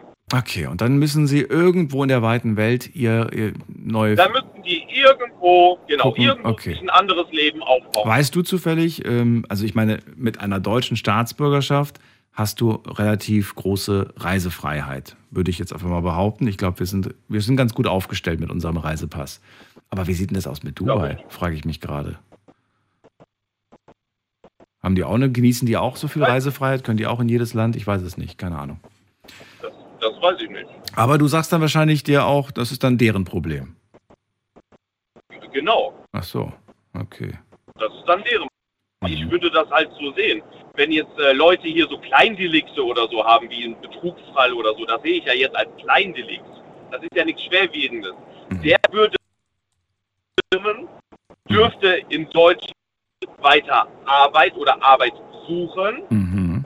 Aber wenn dann irgendwann nochmal rückfällig geworden wäre, auch, der würde von mir, äh, ja, der würde praktisch aus Deutschland ausgewiesen. So, und jetzt möchte ich mal folgendes kleines Gedankenspiel. Wir müssen uns beeilen, ich sehe nur noch drei Minuten, aber ich bin mal gespannt. Jetzt stell dir vor, folgendes. Ähm, jetzt, jetzt ist gerade ein, ähm, ein, ein, ne, ein, ein sch- schwer straffällig gewordener Mensch ähm, gerade irgendwie des Landes verwiesen worden. Du sitzt jetzt äh, bei der Einreisekontrolle für dieses neue Land, in das er, in das er gehen möchte. Ja? Das Timo-Land. Die Frage ist, erlaubst du ihm jetzt, du kennst seine Vergangenheit, du weißt, weshalb er quasi sein Land verlassen musste, lässt du ihn rein? Nö. Ja, aber Timo, irgendwer muss ihm doch die oder ihr die Chance geben. Wenn alle Nein sagen, w- wo soll er denn hin? Irgendwo muss er ja hin. Dann fragen wir mal das, das Nachbarland Daniel. Würde er ihn denn reinlassen? Das, Na- Ja, wür- würdest du ihn reinlassen? das, das Nachbar Daniel ist noch nicht gegründet worden. Also, Wir sind noch im Aufbau. Unsere Website ist noch under, under construction. Es, also es es wird sehr, entsteht sehr noch. wahrscheinlich, es wird sehr Also es ist schwierig. Ich glaube, kein Land möchte irgendwie hören so, ey, guck mal, jetzt schicken die uns all ihre Kriminellen so ungefähr, oder? Ja. Deswegen, deswegen finde ich die Lösung vielleicht ein bisschen schwierig, weil wer möchte denn unsere äh, schwer straffälligen Leute? Ich glaube auch keiner. wir nehmen ja andere Schwerstraffällige auf. Aber, Interessiert ja auch keinen. aber offensichtlich? Bewusst? Man kann ja lügen. Man kann ja Man lügen. muss ja nicht die Wahrheit sagen. Ach so, also das ist dein Tipp. Das wäre dann beispielsweise ein Tipp. Das wäre okay. Ja, ja, Tipp von Timo, wenn ihr schwer straffällig geworden ja. ja man, man könnte lügen. Ja. Also lustig ist das Thema definitiv nicht. Aber ähm, ich merke schon, ähm, es ist auch nicht so einfach zu beantworten, wie man damit umgeht. Trotzdem, interessant auf jeden Fall, ähm, dass wir mal darüber kurz sprechen durften. Ähm, Timo, leider bleibt uns nicht mehr so viel Zeit. Die Sendung ist gleich rum. Ja. Und ähm, gibt es bei dir in der Firma jemanden, wo du sagst, ja, ich kenne dem seine Vergangenheit und die ist nicht so doll gewesen, der hat da irgendwie ein, paar, ein bisschen Mist gebaut? Nö, so jemanden haben wir gar nicht. Nö. Würde auch mein Chef nicht einstellen. Ach so, der wäre bei allen Sachen raus. Der war, der wäre da auch raus. Also der, ich habe mich ja schon mal mit ihm privat unterhalten und äh, er hat ja auch gesagt, also so straffällige, egal, weil wir haben ja auch ausländische Fahrer.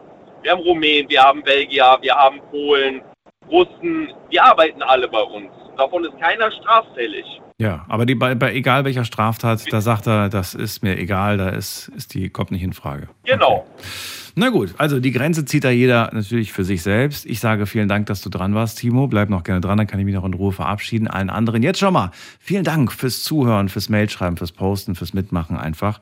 Ohne euch wird es nicht funktionieren und ich freue mich jedes Mal wieder aufs Neue. Heute Abend auch ab 12 Uhr mit einem neuen Thema und hoffentlich auch wieder tollen Geschichten und Meinungen von euch. Bleibt gesund. Bis dahin, habt ihr Themenvorschläge, schickt sie immer gerne per Mail oder über Facebook und Insta. Bis dann, macht's gut. Ciao, ciao.